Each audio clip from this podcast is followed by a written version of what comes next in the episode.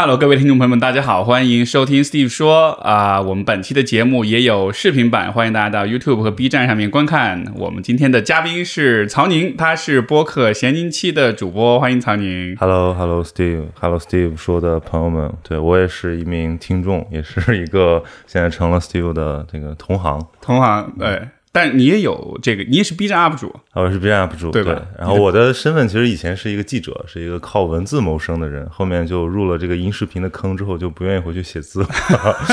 对，发现说话比那个写字要容易一点，是吧？呃，容易且我觉得更这个后面我们可以聊嘛，因为聊到媒介技术的时候，啊我觉得就是我觉得它更真实。它更真实。对它，或者说它更完整吧。然后我觉得后面写可以基于我自己的很多表达，我去做一些反刍。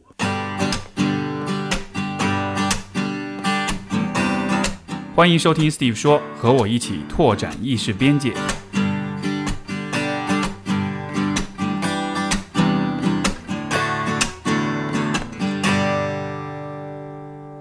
哎，先先跟大家介绍介绍呗，你的播客这个大约是什么方向的？因为我估计，也许我们有些听众是重重叠的，但是也有新的听众，对对，特别想从你这儿吸点粉啊！特别欢迎。我的播客呢，就是一个受 Steve 说启发做的播客啊，是吧肯定是之一了，因为我觉得很多人会受你的这个，所以我其实我那个播客最初开始做的时候是非常喜欢跟人聊天的，而且是那种务虚聊天，就不是干货型，是那种自我探索型。我觉得你这个 slogan 叫呃探索意识边界嘛，拓展意识边界，哎，对，然后其实我后面那个也有点这种感觉，就是我很想从不同经历的人身上啊、发现他的一些这种，就先看到他的独特性，然后再去剖析一些共性的东西。嗯，就是比如说，如果我去访谈一个学者，那我我关心的不是说他有哪些观点啊，或者说他这些观点在学术呃学术史或者说学界的一些这个评价，我更关心的是他为什么对这个问题感兴趣，对吧？他的问题意识是为什么这么形成？那如果我去访谈一些，比如说。呃呃，这种创业创业的人，或者说一些我们叫奇形怪状的人，对吧？这个边缘人，呃，这种斜杠青年的时候，我会想知道他为什么走到了现在的路上。所以其实，呃，因为这个其实也服务于服务于我自己，就是我觉得我在呃二十几、二十五六岁这个年纪，然后辞职去创业做这个自媒体，我其实也有的时候也会很迷茫，有的时候觉得看不清方向，所以很多时候是从我的这个访谈嘉宾和我的这些朋友里面去汲取养分，嗯啊，也是也也是一种疗愈的部分，对，所以我这个节目基本上就是一个访谈型的一个生涯类的播客。啊、所以跟确实跟我的节目特别像。对，但是我觉得你，因为我觉得你的节目很明显的有有的时候是那种你自己的单口，或者说它是跟跟心理有关的。那是因为找不着嘉宾了。对，但是但是但是我觉得这部分，因为我 我肯定做不了，因为你有这个心理学的这个背景，啊而且它有，我觉得确实有很强的工具性。包括我最早开始听 Steve 说，就是因为当时我在做记者的时候，我们是长期这种单打独斗，然后并且是精神压力还蛮大的。哎，所以记者其实也是，哪怕你在一个机构里面，但其实你也是这个呃独自工作的时间比较多。对，就是呃基本上可能一周见一次就算很好的了。然后有的人他还不愿意，就是见面的时候他不愿意说，然后会议一结束开始给你发微信，是什么意思？就是不愿意跟你说不愿意当。面讲。对对，因啊为因为大家理解好像是不是记者也都是那种就是呃周旋于各种关系，口若悬河。但其实我我真实的观察是，这样的人很少，大部分人可能。就是他要在就是文字里面去憋个劲儿，所以他的那个口语反而是比较比较这个淡漠的。所以后来我就觉得有一种很闷的感觉，就是啊我特别想找人聊天，而且我当时在广州，对因为我在上海呃那个学习生活了很多年之后，我去了广州，没有朋友，所以我当时就有一种，就是其实就是像我们刚才讲养狗啊，就是有点那个 精力无处发泄的那种感觉。啊，OK，所以我当时就呃开始听播客，那个时候大概也就是可能个呃一八一九年左右，那时候听的很多，每天听个几几期播客都可以。OK，哎，那所以记者当中的社恐的人，你觉得比例高吗？我觉得挺高的，因为我想他们可能都是要通过文，就好文字是更舒适的表达方式，那意味着说话可能就不是。对，或者我我可以这么理解，就是可能这是因为人的那个某种某某种特性，就是就是呃，我觉得还是代际的问题。就这代人已经不太习惯于这种面对面的生活在一个真实的这么一个小共同体里面，他们时刻喜欢游离，所以记者无非是给了你这个自由嘛，就是你可以不见面。你可以就是比如说别人找你，你可以装你在睡觉，或者说你 你有别的事情，但其实你只是不愿意回他而已。嗯，包括我们很多那种采访电话，其实是蜷缩在被窝里面打的，对吧？对吧？对方是一个什么？就是就是我们其实是用特别扭曲的姿势，然后再聊一些特别什么宏观经济啊这种东西，就是，然后然后你也会觉得自己蛮奇怪的。你说这特别好，下回我接受任何采访的时候，你现在是不是躺在床上？对对对对对，所以大家不要觉得记者很阳光，其实我觉得他们都挺阴暗的。嗯，哎，你说这一代是指什么？是你的同龄这一代，所以就是九，因为你是九五年的，我九五年，我觉得就可以理解为就是大概呃呃。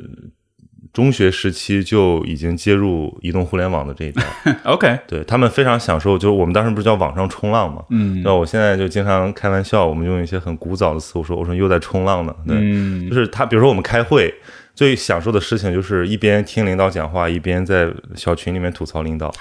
对，然后包括我们可能正面就在这个群里面这样跟你讲很很很严肃的话，立马就在别的群里面去解构这些话。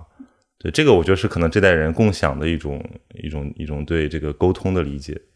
所以是什么？是是是沟通，好像是有一个，就是像那两个不同的层面，有一个层面是正儿八经的，是严肃的，是而且是面上的，嗯。但是好像在另一个空间里面有一个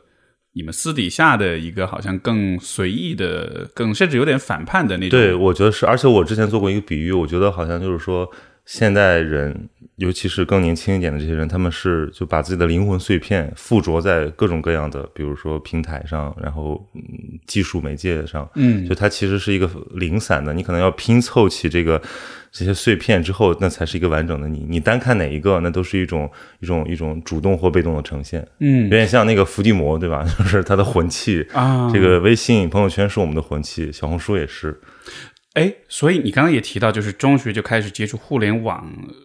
所以能否理解为这种怎么说呢？两套话语体系，两种沟通模式。是不是也是跟线上线下的这个生活就开始从就能上网了，就相当于是网上就有了另外一个生态。对，然后实际上你的面对的现实就逐渐开始分叉了，一个是物理的现实，一个是互联网的现实。一开始带来了巨大的自由。对，是对。但我现在的感觉就是，包括我们今天本来说想聊聊媒介对人的影响嘛，我就觉得这个我现在在被这种巨大的自由给反噬。怎么讲？就是我会觉得我开始，我为什么会有这个习惯，其实是这个技术的偏向，而不是我自己的自由意志。啊，明白，就是这种分叉，其实是因为技术出现了，它引诱着你有点往这个方向去发展，然后到了后来你会发现你自己也也习惯这样了。对，我不知道你是怎么样，就是比如说我现在我就是有一天我也也是跟这个生病有关系，因为发烧的时候就是整个人就是宕机了嘛，嗯，然后休整了一段时间，然后你再康复回来，再接受你原来那些生活习惯的时候，你突然发现这些习惯。不是之前不是自己的，或者你有那种就是这个排异反应，比如说早晨起来刷手机这件事情，我不知道各位听众你们有多少人早晨起来第一件事是拿拿起你那个枕边的手机，然后看一下，然后你才能慢慢清醒。可能要刷个五分钟手机，对吧？把昨天晚上你在各个社交媒体平台上的留言也好，或者说这个订阅的人大概捋过一遍之后，开始很疲惫的起床。我其实以前没有这个习惯的。我以前早晨是我，我以前确实早起，而且我很喜欢运动。OK，就是就是因为我读中学的时候是在寄宿学校嘛，后来我就搬出去住，是有海边的。我其实特别享受那个早晨的那个呃身体的一个一个拥抱这个环境。但我后来发现，我开始这个身体就变得非常僵硬，非常蜷缩，然后都是靠意识，都是靠网上冲浪，对吧？先先唤醒自己的这个部分，然后才开始一天的生活。后来我想，这个其实是就是慢慢习惯的。就而且我会很，呃，如果比如说我今天打开手机有未读消息，或者说有这个点赞什么的，我会很兴奋嘛，嗯，对吧？你被奖励了，但如果没有，我就会有点小失落。但其实我想想，大部分时间应该都是没有的，对，我不应该有这个就是期待感。那这个这个这个反馈回路，其实也是被被它这个技，我我觉得是被这个技呃技术给我们施加的影响，而且是是被训练的。对，就是你是逐渐一步一步变成这样的，而且这种你看，像比如说你说早上起来，如果看，比如说你昨天晚上发的很 emo 的朋友圈，今天早上起来看有三十多个点赞，哇，就对，其实会很爽。对，而但是也可能很想把它删掉。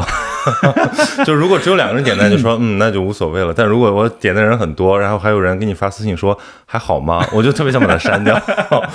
嗯，这是。对于我来说呢，可能其实我接触互联网也很早，就是也是可能九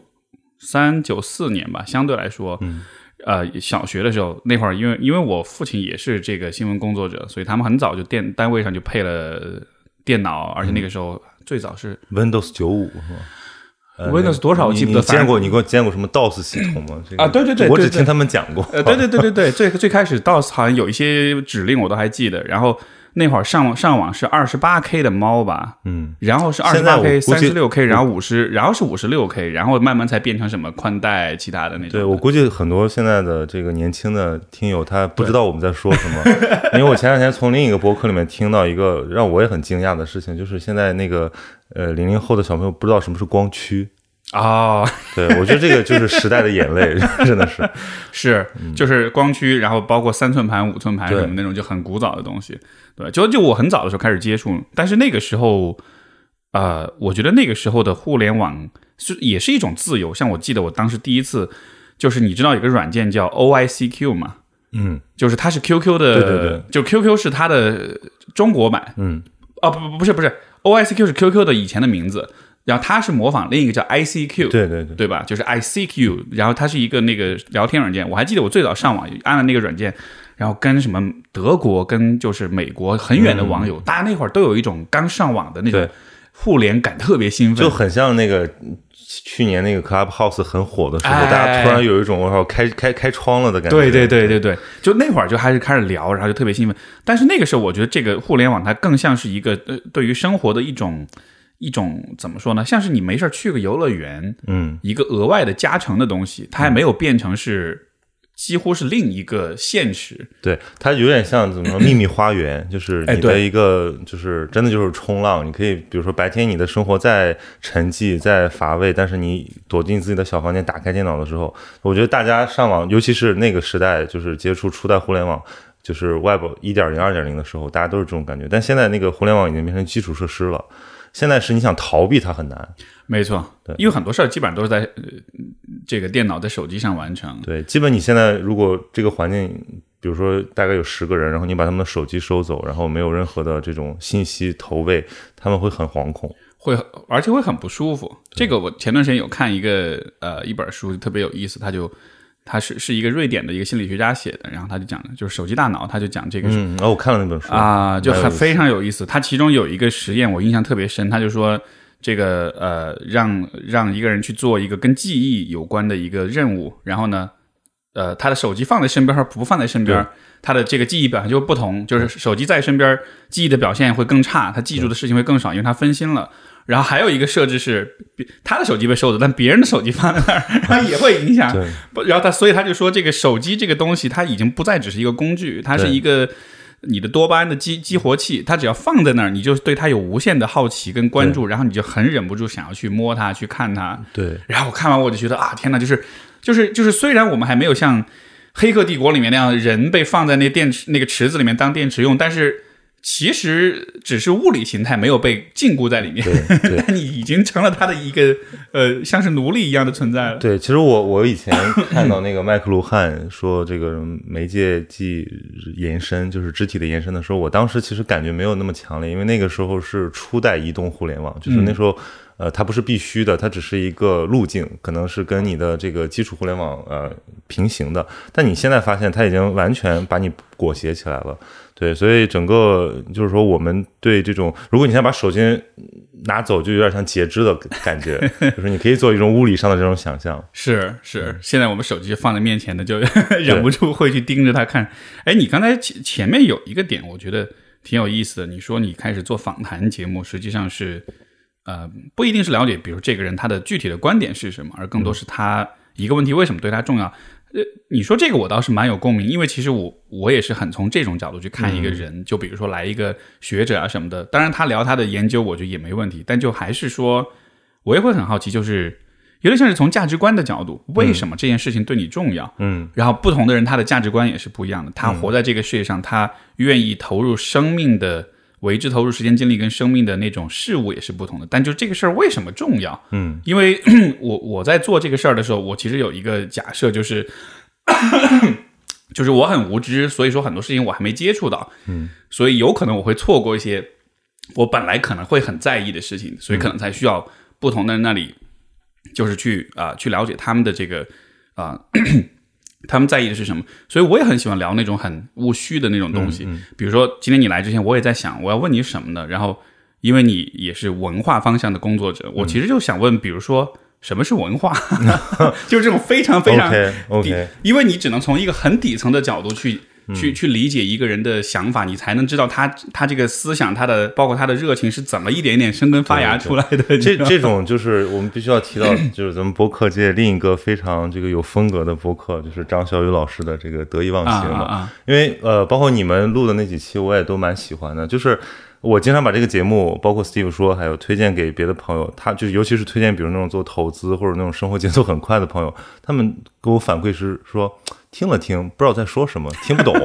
然后就就就是出去了。然后我说，哎，那可能就是咱们这个状状态不一样。然后我之前还在极客上开玩笑，我说那个得意忘形是个特别好的节目，就是每次我觉得我自己有大病的时候，我就去听一听，就是我觉得我自己怀疑人生了，我就去去去啊听一下。其实我觉得这个是一种人的状态吧，就是你说人一天的时间里面有多少时间是活在具体的事物里面，然后有多少时间你其实是在呃冥想，是在那个就是你的你是在活在一个意识里面的。就是我觉得我们在讨论这些东西其实是非常重要的，就是可能他会真的一点一点的像一个日课一样，每天让自己多了解自己一点，然后也去增强对别人的理解。就我觉得这个是我已经变成习惯的东西，但我突然发现，好像这个是这个这个练习对很多人来讲非常陌生，对，他也甚至不太了解自己的这种意识方面的这种一些一些潜在的东西。这个好像确实是一个需要像是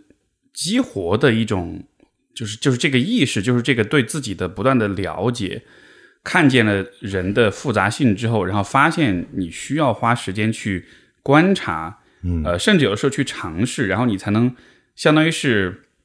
我以前喜欢用的一个比喻就是，人作为一个复杂的产品，它出厂的时候是没有说明书的。嗯，这个说明书实际上是需要你后来的生活写出来的感觉，或者说你去反向去把它推出来，就是你就是像你知道有些产品你拿到没有说明书，但你用着用着，你对慢慢对就像 iPhone 就是这样嘛，它没有说明书，但是你用的过程中，你能慢慢摸索出来它的规律、它的功能。我觉得人也是这样，但是就是这个摸索的过程。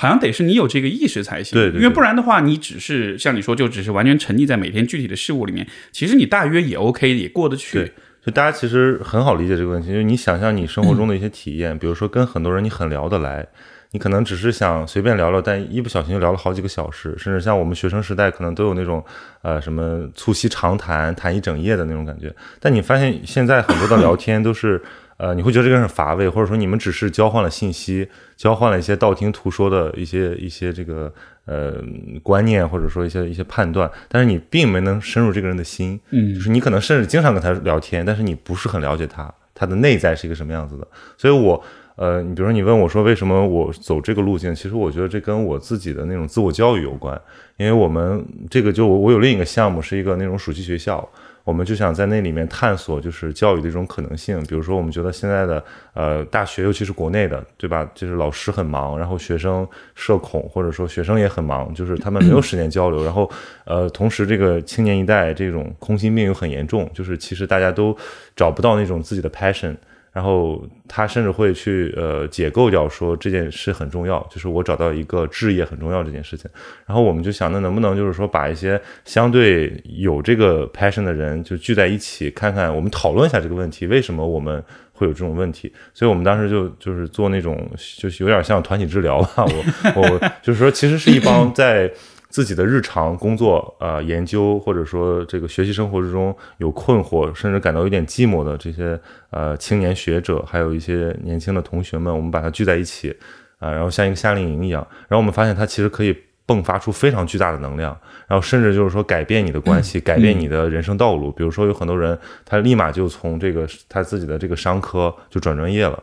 或者说他觉得说他终于可以开始，比如说接受心理治疗，或者说 结束心理治疗等等，就是他可以，我我们发现我们成为一个巨大那个人生转机的一个窗口期，但它是怎么发生的呢？其实我就很简单，就是把一些这种可能就是志同道合的人，对吧？给他一个相对封闭的环境，让他不太浸泡在自己原有的那个习惯里面，然后让他们去倾谈，就是。可能我们也是老师有上课，但是但是大家会花更多时间，呃呃，这个闲聊散步，然后喝酒聊天，甚至玩游戏，随意的、自发组织的，或者说我们给组织的，就是这样，大概两个周的时间，这个人可以发生一个很大的变化。那我从这种这种体验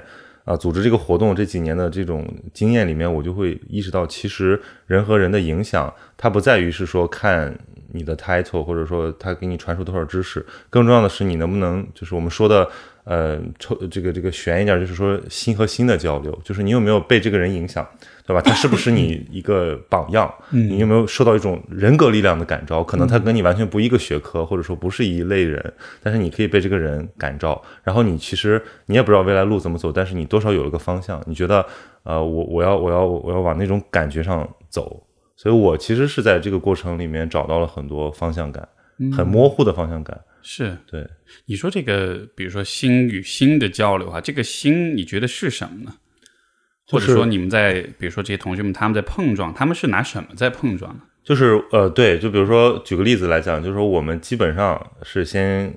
把它包装成一个学术项目，就是老师在讲他的呃专业研究问题，但是我们在后面的所有的活动里面，其实并不太关注他的这个学科，因为。这些就是这些来的同学，他们并不是专业的人，就是他们不是来跟他学知识的，他们可能是各各个专业的，或者说他甚至，比如我们有的高中生，他其实接触这些都有点早，呃，但是我们会请这些老师来讲他的学术道路，就是说你是怎么走上这个学术道路的，对吧？在这个过程中，我们发现很多学生他就找到了自己的一个问题。就很像那个向彪老师讲，就是把自己作为方法，就是你要不要从你，就是你的问题意识是是其实是从你的个人经历中反刍出来的，它不是导师丢给你的，也不是这个市面上流行的，嗯，它就是一个你你掌握了一些工具包之后，然后你开始对自己做了一个分析，一个反思，然后你发现那个路其实就自己就长出来了，对，所以我们就是最后变得很鸡汤，就是在讲人生故事，呃，讲经历经历的那些挫折，然后怎么从这些挫折中走出来。其实最后就很像一个呃心理咨询的那个过程，所以我们就说我们这是个团契，就大家手拉手说，我相信会更好。哦，还会有这种啊？没有没有，我们就是说那种感觉就是这样啊。我们我们那个隔壁会议室会这样，就是因为我们隔壁会议室是经常有那种什么婚姻婚姻咨询，还有那种成功学的培训项目，他们就是会手拉手，然后喊着震天响。这个这个现在依然在进行吗？这个项目？这个项目依然在进行。叫什么呀？呃，我们叫修和书院。啊，OK，对，我们去年被中断了，然后今年又要恢复它。明白。其实我觉得这个也蛮有意思的，因为它就是对日常生活的一种一种一种呃例外，呃，有点像那个吊桥效应，对吧？一帮人被孤悬在这里，然后你只能跟你身边的人聊，然后其实你突然发现，呃，你也不社恐，你只是缺少知己而已。嗯，你说这个一群人聚在一起聊，就你会不会有一种感觉是？当大家不得不聚在一起的时候，可能一开始出于一种友善，出于一种化解尴尬，可能会聊一点，比如说八卦，聊一点这种娱乐新闻。就一开始我们是浮在很表象的事件上面的，然后我们可能会开始聊一些人物，对吧？聊八卦其实就是对人物的讨论。对，比如说先聊聊地域，聊聊自己知道的共同的。对，你是哪儿来的啊？我是成都人啊，川菜好吃，然后四川的姑娘漂亮，然后到后来开始会聊一些人的事情，然后到后来会聊一些。呃，就是慢慢慢慢，好像那个对话是有一个深入的过程，然后你才会开始聊你的想法，包括你的经历、你的故事，然后才会，然后继续聊下去，才会聊到就是思想的东西，聊到价值、价值观、生命体验。就就好像是对话是需要有一个，像是得有点耐心，你才能深入的下去。对对，就有点像运动，你要先热身，然后你才能进入好的状态。没错，你不能说你在跑步机上跑个十分钟，然后你说我就走了，然后这就是这就是锻炼。对，是的，这个其实也是我我为什么播客这件事情于我个人而言它特别重要，就是因为这一个多俩小时的时间，其实就是一个我慢慢。沉下去的过程，而这个机会，这样的机会，我觉得在生活中其实非常非常的少见。对，因为今天大家的谈话，我觉得最大的一个挫败就是，很多时候我知道有些人或者有些对话，我是想要深下去的，对对对对，但是总是被不断的打断，不管是手机也好，或者比如说大家在吃饭，所以有其他的人在，或者是我不知道其他一些事件，就这种挫败感特别强。而且我觉得，如果在国内的话，尤其在上海，就是特别高效率的一个城市，大家约时间都会约点。啊，然后其实，而且以前我们只是约见面时间，但有的时候现在大家越来越习惯约一个时间段，嗯比如说我们几点到几点，那其实就是呃上了一个弦。然后如果你开开始发现聊得正嗨，但那个人开始看表的时候，你就知道这个你应该，你作为一个体面的人就应该把它给结束掉。那缺少那种非常。呃，让人很轻松的，比如说大家想象，如果我们现在在大理，对吧？就晒着太阳，人没事儿干，甚至就有点无聊，然后我们就有一搭没一搭的聊，可能比你在一个城里面，对吧？聊的东西要深入的很多。哎，我突然灵机一动，哎，不是灵，就是灵光一现，就是你觉得会不会是因为这个原因，所以比如说，呃，人尤其是年轻人才很需要所谓的夜生活，因为夜生活是一个，就像你刚才说，它是它是没有时间的限定，它是没有上限的，是。你想要多晚的都都行，但就好像是我们想要沉浸在那种没有尽头的、不预先设限的一个场景里，哪怕是有一搭没一搭，但是好像就好像是人人心里面有本能的那种渴望，我想要有这样一个看不见尽头的一个体验。对，就有点像 呃，白天的时间是别人的，你而且你是呃，你是你的那个工作职业，然后你是你的职位，对，你是你是你是 Lisa，你是什么呃一个人，嗯，一个社会人，但到了晚上，你其实就是你自己而已，你是你朋友的一份子，然后你们其实可以，我觉得有点像游戏的状态，就是你可以呃 enjoy 这个这个这个活动，你也可以随时抽离，它它是一个重重新赋予你自由的过程。现在很多年轻人那么喜欢晚上出去溜达一下，或者说就其实很累了，还要去喝一杯，那无非就是说他要抢夺自己的时间。对，对他要他要捍卫一个一点点自己的对生活的主权。包括也可以拿这个来解释为什么有的时候我们不想睡觉，想熬夜，对，就刷手机也是嘛。那刷手机就是你可以理解为一种呃平替，就是一种自己一个人待着，但是也是想把这时间抢夺回来。嗯嗯，是这样的。在呃，因为我们今天就是前面也说到，就关于技术的发展哈，那好像这里面又有区别。手机虽然是平替，但是手机带来的那种交流感其实也没有那么强，而且它当中的一些设计，各种 App 的设计，其实是在在 hack 你的这个多巴胺的这个分泌。对，嗯，所以我在想，我我因为我一直对于技术，对于啊、呃尤其是社交媒体吧，我其实一直都还是抱着一种很复杂的心情，有的时候是警惕的，有的时候是悲观的，有的时候呢又觉得好像我们得学会跟它共存，就像是新冠一样。对，你的角度呢？你会怎么看待？就是你会有这种担心或者是危机感吗？嗯，我这个其实危机感已经很长时间了，但是我以前是一个有一段时间可能还想说，是不是可以做一些反抗啊，甚至说变成一种非常批判的姿态，变成一种呃就是凛然不可犯的姿态，就觉得我要跟他划清界限，对吧？比如说我要断网，甚至我在大学的时候，因为我又是学传播嘛，我就干过一些很现在看来很行为艺术的事儿，比如说买一个老人机，啊然后实验一个月，后来发现不行，那个老师就让交作业了，那个找不到你，然后那个那个什么什么社管也找不到我。那个辅导员也找不到我，以为我怎么了？就是这这种事情，然后我我也觉得其实是这就有点像呃你做一个反抗，你作为行为艺术是 OK 的，或者你唤起更多人对这件事情的关注，你可以这样做。但是如果你还要在一个城市，对吧？作为一个那种现代生活方式的一份子的话，你其实你得重新理解它作为基础设施对你施加的影响。嗯，这个其实可能很困难，就像那个手机大脑那本书里面说的，就是你开始理解自己，呃，有的时候并不能是自己就是精神意志和身体的完全的主人对的时候，你才开始理解技术对你的影响。是对，是所以我现在就是，我现在变得很很佛，就是我可以，我如果我最近觉得我被这个东西侵扰了，我就把它放一放。比如说，我们上上次串台，我们聊那个呃疫情后疫情的那个感觉，就是那种烦忧，然后那种感觉好像一直在被这种就是公共公共议题给给激怒，然后然后让给你制造无力感，被那种状态笼罩的时候，我就知道我应该把它这个关掉。然后我应该就是先把自己排空，然后我重新恢复了我的这个呃健全的这个感知能力之后，我再去吸收信息，不要每天泡在信息里面。对这个其实也是我 就是上一份工作做媒体记者的时候的一个反思，就是我觉得我当时特别抑郁，我觉得我整个人本来是一个很。呃活力充沛，并且挺海乐边长大的孩子哈，对对对，就觉得这个 这个关系挺像，就是我们就是觉得说你天性是一个向外的人，是对吧？你是看着海长大的人，对吧？你是对未知就是痴迷的人。但是我突然发现我，我在这个工作里面习惯了之后，我会发现我自己变得非常非常沮丧啊，就是变得非常容易这个就是什么都不愿意动，就躺在那儿。我记得看到日本当时有研究，就是说你的那个呃房间的这个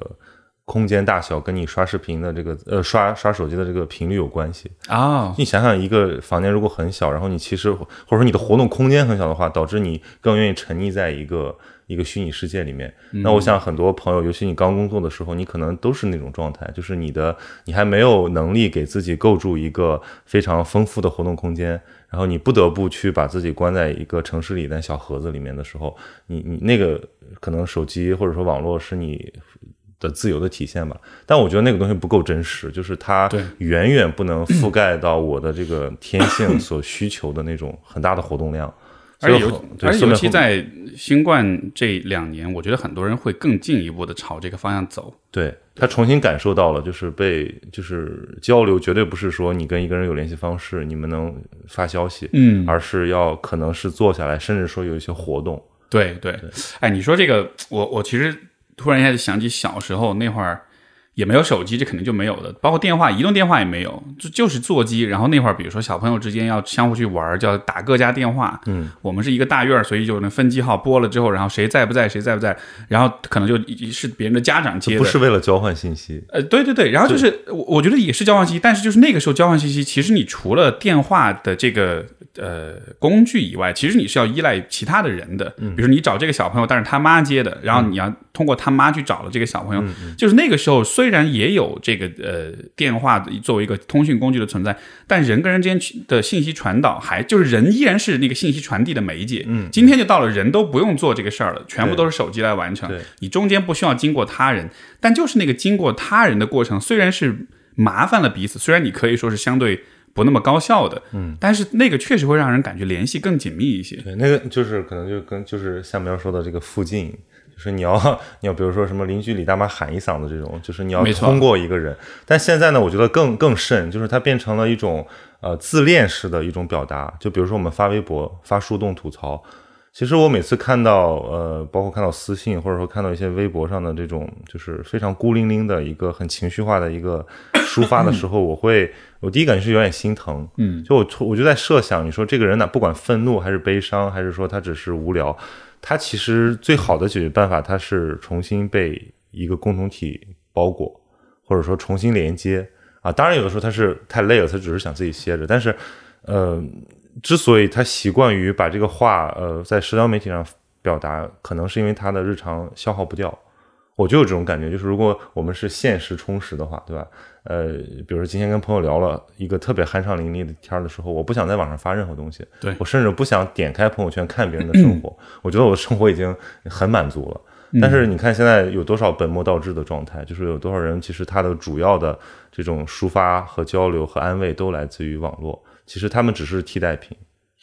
我觉得可能这个还是在于人是需要被看见的。嗯，就是说，我们会 我们在专业上我们会认为，这种被看见其实是对人内心的一种滋养。嗯，一个小孩儿如果从小他的父母呃对他，比如说物质条件提供的很好，但是在情感上并不是那么的关注，甚至都不是那么好奇，那这个小孩长大了之后，他虽然可能物质条件就是各生活各个方面，甚至可能家里是很有钱的，但他的心觉得缺失。对他心理上是枯萎的，是缺失的，因为人就是还是说作为社会性动物，你你你跟他人互动的这种必要性，这个是写在基因里面的，因为你是需要通过别人的对你的了解跟看见去看见你自己。因为就像最开始小这个小婴儿刚生下来的时候，他其实没有自我意识，他的自我意识的产生也是因为别人看见了他，他借助别人的反馈来理解说，哦，我是这样的，我有这样的感受，我有这样的反应，就是这个这个是一种呃，通过他人的反馈跟自己的觉察慢慢涌现出来的这个这个呃自我意识嘛。但是就是我觉得呃，你看像今天很很多人，像包括你刚才说这种。就是很孤独的发一个微博，嗯，就好像是他实在没有人看见他了，对他怎么办呢？他只能通过微博，他在上面发一个他自己看见自己的东西，把那个当做镜子，但是问题就是那个是你看见你自己的，是它是受到你本你原有的视角的这种局限的，你没有办法从这个当中得到新的东西，所以，呃所以这个我我一定程度上我也觉得是很可怕的事情，就是人们就更容易局限在自己已经有的想法跟感受里面，然后我们得不到。就是一方面不被别人看见，另一方面就是我们也永远的怎么说呢，就变得更就是这种狭隘会不断的对。被延续下去。那个韩敏哲有个说法嘛，就是他 他他他他当然也是借 借助了整个那个后现代哲学的一个呃对他者的讨论。他在阐述这个他者的消失的时候，他分析到了社交媒体，其实它是一个就是我们刚才讲的一种巨大自我的膨胀。然后你看到的其实是一个自己的投影，包括我们现在呃拉黑别人，呃这种特别喜欢跟自己这个所谓三观一致的人待在一起。因为那个时候，其实你没有形成一个很有很有效的交流，你对那种真正的意见，对于我们这种由不同呃生活体验形成的不同的个体的容忍度变得非常非常低。嗯，就其实我们只是非常浅的了解了一下我们的环境和别人，然后我们其实就觉得我们是一部分了，是。但这个就是这种 bonding 完全没有建立起来。嗯，哎，对你刚才说这个很有意思，就是自我的这种膨胀，我觉得这是一个很矛盾但也很有意思的现象。呃，前两天我在跟，就是有一个朋友在求助嘛，在提问，他就是说到跟，也是跟啊这个阳康之后，我这咳嗽实在是对，就是嗓子会实在好不了痒，对，对一直痒一直痒，特别影响节目效果，给给听众们道歉了，不听众们也在咳。呃，对，就是我们当时在就是在讨论的一个问题，就是那种社交当中那种焦虑嘛。然后我们就说他为什么会焦虑，然后聊聊聊聊，就发现说，其实他在跟别人互互动的时候，他其实不太关注别人真的在想什么，他更多关注是别人怎么对待他的。对，然后他只是把注意力放在别人的一个眼神、一个动作是在表达是对他的喜欢还是还是讨厌。对然后他做的所有的事情，就完全是在试图去去管理所有的这些反馈。对，但是我就说，那你有真的就是去好奇过别人在想什么吗？嗯，他就说他从来没有，他一直都只是在看别人说的话是对他表现出友善还是敌对这样。这个朋友非常诚实，在在这个 在在我的嗯威逼拷问之下，我觉得还是比较就就慢慢的能聊出来，就能能说到这一层吧。然后，但是反正点就是在于，我我就发现，就是你刚才说的这个自我膨胀这种现象，真的就存在，因为就是你你的感知当中，你只看到互动的话，你就看不到他者了，对吧？别人不是不存在的，对。所以这个时候别人是怎么想的，呃。就你又要跟别人互动，所以你又得知道别人怎么想，那怎么办呢？你就自己脑补，所以最后的结果就是他需要脑补所有的人的所有的想法，对。然后但是他又并不了解，所以结果就是所有的每一个人对他就是一个空的容器，他把他的想象投射进去，最后结果就是他的 ego 就膨胀到把别人的内心都覆盖了，所以就是你刚才说这个，我其实自己有个很有意思的体验，就是因为我们当时做很多采访，很难，比如说，如果是对方是一个非常重量级的嘉宾的话，你很难是一个一对一的访谈嘛，然后你可能是一个群访，然后我们要很短的时间之内，然后就是比如我问一个问题，他回答了，另一个人又问一个问题，然后你这个时候再想下一个问题，就是。或者说他说了一席话，我们或我们问了一样的问题，他说了一席话，然后我们回去发现每家写的稿子不一样，就是 就是他就明明就说了那一席话，但是大家的解读的角度，或者说大家对重点的把握都不一样。当然，我觉得这些还还是已经是因为大家建立在这个媒体职业道德的这个操守之下啊，它至少不会扭曲。那如果你想日常生活中呢，对吧？你可能就是听到了自己想听的，或者说一个人如果他的怎么说，他的自我更嗯收缩一点的话，他可能倾听更好一点。尤其我觉得可能女性在这方面她更在意对方的情感状态，而很多男性真的就是就是就是他听到了就是对他有用的信息本身。嗯，对，但我前一阵子我又看到有一个认知心理学的书，里面讲，就是说人大脑什么时候活跃、最最活跃、最兴奋，其实就是在谈论到自己的时候。这可能也是我们的一个本能，就是这个不是说你在德性上有什么缺失，你不关注别人，是因为关注自己才是最最本能的东西，所以导致于我们现在的技术加强了这一点。比如说，为什么我我就经常在想，我说为什么这个朋友圈这种模拟的这种社交信息的交换的环境下，只有点赞这一个设置，对吧？它其实没有别的，呃，就是更复杂的一种沟通方式。当然，你获得点赞，你可不是非常高兴嘛，嗯对吧？嗯，就是，但是韩敏哲指出了他的问题，就是说这些过度肯定性的文化。就我们现在总想分享一个东西就获得承认，对吧？如果底下有一个人说一个冷嘲热讽的话，你可能想把这个人拉黑，但其实这个没什么，对，嗯，因为你在现实生活中你的那种交流就是非常丰富的。但是我们就是压缩到这个社交网络的时候，你其实只想要得到一些肯定性的一种一种反馈。嗯，这种肯定性的反馈，包括你前面讲到，就是呃，人在说到谈到自己的时候，才会比较兴奋一些。呃，我我我觉得是不是也是在于我们的就是人的大脑在发育的这个过程中，因为我还是从就是发展心理学的角度，从小到大这个，嗯尤其从一个婴儿从一张白纸 开始发展的时候，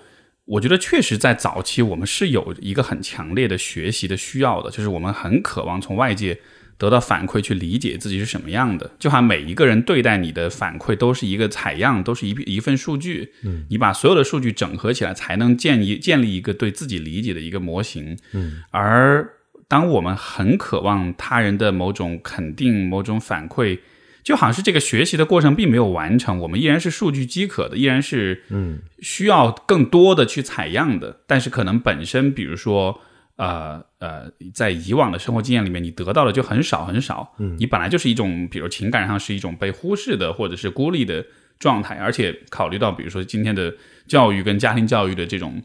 这种氛围，呃，尤其像我们这代人长大的过程中，本来就是非常非常被忽视的。嗯，父母强调的或者社会强调就是吃饱穿暖，把你养大，你能独立，你能工作，就他完全是考虑你作为一个社会人的一个角色能够形成，能够正常的工作 就 OK 了。所以，是不是在这个意义上，呃，可能社交媒体的设计者也是抓，也是捕捉到了这一点，就是人们其实确实是很渴望外界的反馈，哪怕这种反馈不一定是我们所说的那种很走心、很深刻的，但就是我不知道吧，就是我这是因为这是你刚才说的是我的一种联想。那比如说这样，我问你吧，就比如说 获得很多赞，你会有什么感受？我觉得就是就是因为首先，呃，这个赞别人在发出的时候，他可能是对这个内容的一种赞，对，也可能是对人的一种，他他，我觉得大多数时候他不是对人的赞，他可能是这张照片很漂亮，嗯，哪怕你转一个网上的一张图，别人也会赞。但是你在作为接收者，你你是更愿意希望那个赞是冲着你这个人来的，嗯它像是一种对你这个人的一种肯定确认，是我的我有品位，对。是是对吧？我的摄影技术很好，这个也是我们刚才讲的，就是人在自我呈现的时候，其实是预设了一套这个呃叫编码解码的一个期待值的。比如说我这么编精心编织的朋友圈，对吧？我的这个颜图片的色彩搭配，我的这个文案。然后我希望对方解码解读出我的一个这样，比如说觉得我很有品位，或者说觉得我很幽默啊，觉得我啊有的人是要在炫富等等等等。但是其实往往我觉得这个就要讨论到传播过程中他那个传播观的区别，就是很多时候都不是这个样。我们我经常干的一件事情就是和我们的其他的朋友去嘲笑另外一个朋友，我说我说你看他发这个东西，其实我们。知道他的意图是什么，知道他的编码的过程是什么，但是我们不会那样解读，我们解读出了更多比他自己知道更多的东西。啊。比如说他想 show off 一下，这个我们看得很清楚。其实大家都有这种心态，所以就是那个我们当然传播上要讲两种观念，一种是我们所谓的传播，就是呃一个东西它是一个平行的传递，还有一种观念是撒播嘛，就有点像宗教传教一样，你只是把种子撒出去，至于解读的权利，那个是这个。读者或者说观观者的他们自己的嗯部分，就是你其实没法控制，而且你也不能控制。你越是想控制，会让你的这个呃局限变得越明显。所以我在想，是不是因为这个原因？嗯，比如说，呃你看网上就是很多研究哈，就是这种，比如说 ins 的博主或者是这种网红，就这样一个群体，他们其实是很容易抑郁的，是因为他们在撒播很多信息的时候，他们实际上是在在管理别人对他们的对待他们的这个反应方式。就像我们前面说社恐，哎，这个社社社交焦虑的人，他之所以感到很很孤独，是因为他只永远只是看到别人跟他互动的这个方式，对而没有看到别人和 就是别人真的是怎么想的。对所以当你在撒播，比如说当你在不管是 show off 也好，还是怎么着，当你在发布这些信息的时候，其实你的目的就是希望得到那个赞。对，但是至于这个赞的那一头是谁，是他在想什么，然后至于那个人有没有真的理解你是一个什么样人，他其实是不看的。对，那结果就是你是永远停留在这种就是很浅层的，就是只关注互动过程的。，甚至只关注量，比如说你得到了一万个人的点赞，然后你会觉得说他为什么不是十万？就是，是但是其实得到一万个人的点赞，这已经是一件 unbelievable 的事儿了。这个这个事儿，就其实就有有点像是，比如说你做自媒体啊，天天在做数据，对，你就你其实你就是不停的被 激发的更贪婪。对然后还有一个问题，就是我之前就是做过那种就是网暴者的调查，啊就是我们去找到匿名的，找到一些呃可能是呃他算是网红吧，然后被网暴，然后我们就其实他已经严重到要接受心理干预的这个状态了，然后我们就问他说 你你你最难受的是什么？他说就是呃看到那种黑黑粉的评论。我说大概数量是多少？他说可能有那么几个人吧，就是大概十十几条。那我说你的平均的评论区的量是多少？他说大概一千多条。啊，我说一千多条中，如果有十条黑黑黑粉的恶评，呃，为什么你会很在意它？因为从数量上来讲，它肯定是一个很小的比例。他说他就没办法，他也知道，就是说大部分人是喜欢我，是认可我，而且我的基本盘是呃友善的，但是我就是难以忽视那些对我有敌意的人，可能就是你刚才说的这种人的这种这种这种对认同的渴望，就是尤其是被压缩在社交媒体上之后，你会觉得它特别刺眼。嗯。我我自己有这种感觉，就是有的时候我知道有的人他可能只是呃键盘侠，或者说他只是因为自己的某种狭隘啊、无或者是无心导致他要恶语相向，或者要非常刻薄的去去评判你，但是我依然难以忽视，就是我我我理解他，我也觉得我应该包容他，但是我依然被气到。你然后我就把他拉黑。所以我觉得，其实你看，社交媒体也给了我们非常方便的，就是在这边玩好这个游戏的工具，就是你就屏蔽拉黑就好了。你你呃比如说你的播客，你最常接受到的那种就是黑就是黑粉在黑你的这个角度是什么？呃，他没有对我的人身攻击啊，到目前除了有一些就是跟性别有关系的，就比如他说我什么说话的语气，那我觉得这个可能我我也是潜意识的，我觉得他很友好的指出，我就很友好的接受；如果他非常那个尖酸刻薄的指出，那我就可以选择就是不忽略他。但有一些我是觉得蛮让我难以接受的，比如说他对这些嘉宾的一些评价，我就觉得呃有的时候过于不礼貌，比如说这个人的口音。啊，或者说他的一种表达方式，让他就，而且我我就想象一下，如果假设我们今天是一个这样的谈话，然后这边有个朋友在听的话，他肯定不会那么说的，但是他写到评论区就会变得特别特别难听，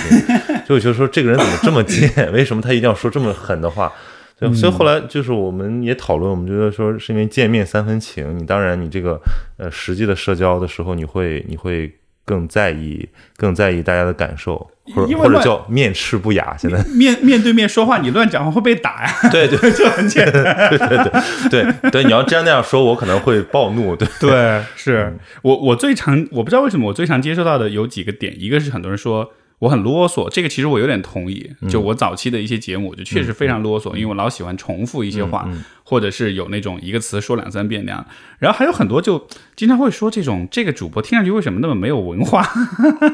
然后，但是我又想，好像我确实也没什么文化，所以到后来就是，哎，我每次看到黑粉在黑时，我觉得其实还是有点道理，我应该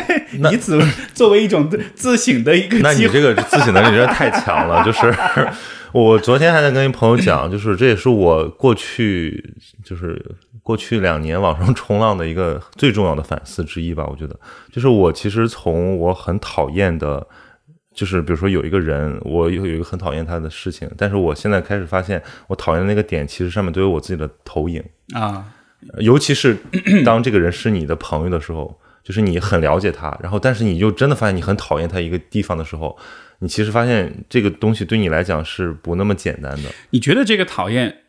呃，是有可能是因为刚才你说你是很了解他，但又讨厌，但是我在想，会不会你讨厌他，可能是因为你还不够了解他？嗯，其实我觉得我是 我讨厌的是那个点，不是这个人，因为我觉得人他有这样的特质是跟他自己的经历呃紧密关联的，就像我们刚才之前之前聊的那样。但是为什么我还会就难受呢？就是被这个东西给给给刺痛到。其实是因为我觉得我自己不接受一些自己的部分。对对，就是所以，我才会提出有没有可能是你还不够了解，所以对方。他的那个未知，其实给你是是把你自己的讨厌自己的地方就投射过去。对，就实际上，其实我觉得是这么个过程，对吧？就就是人总总希望接受，就是希望自己都是好的一面，然后对自己坏的，呃，或者说叫呃自己不够喜欢的一面，倾向于把它给隐藏起来。嗯啊，或者说不会去呃很客观的去分析自己。是这个，而且很有趣，就是。人本来也是一个喜欢去做预测、做脑补、做推测的这样一个，就我们的大脑是有这样的倾向的。嗯，呃，因为只有这样子，我们才能抵御未知、抵御自己的无知所带来的各种威胁、各种风险。但是，我觉得对于人来说，这个就这种功能、这种本性带来的一个问题，就是当你在不那么了解别人的情况之下，所有人都会成为你的。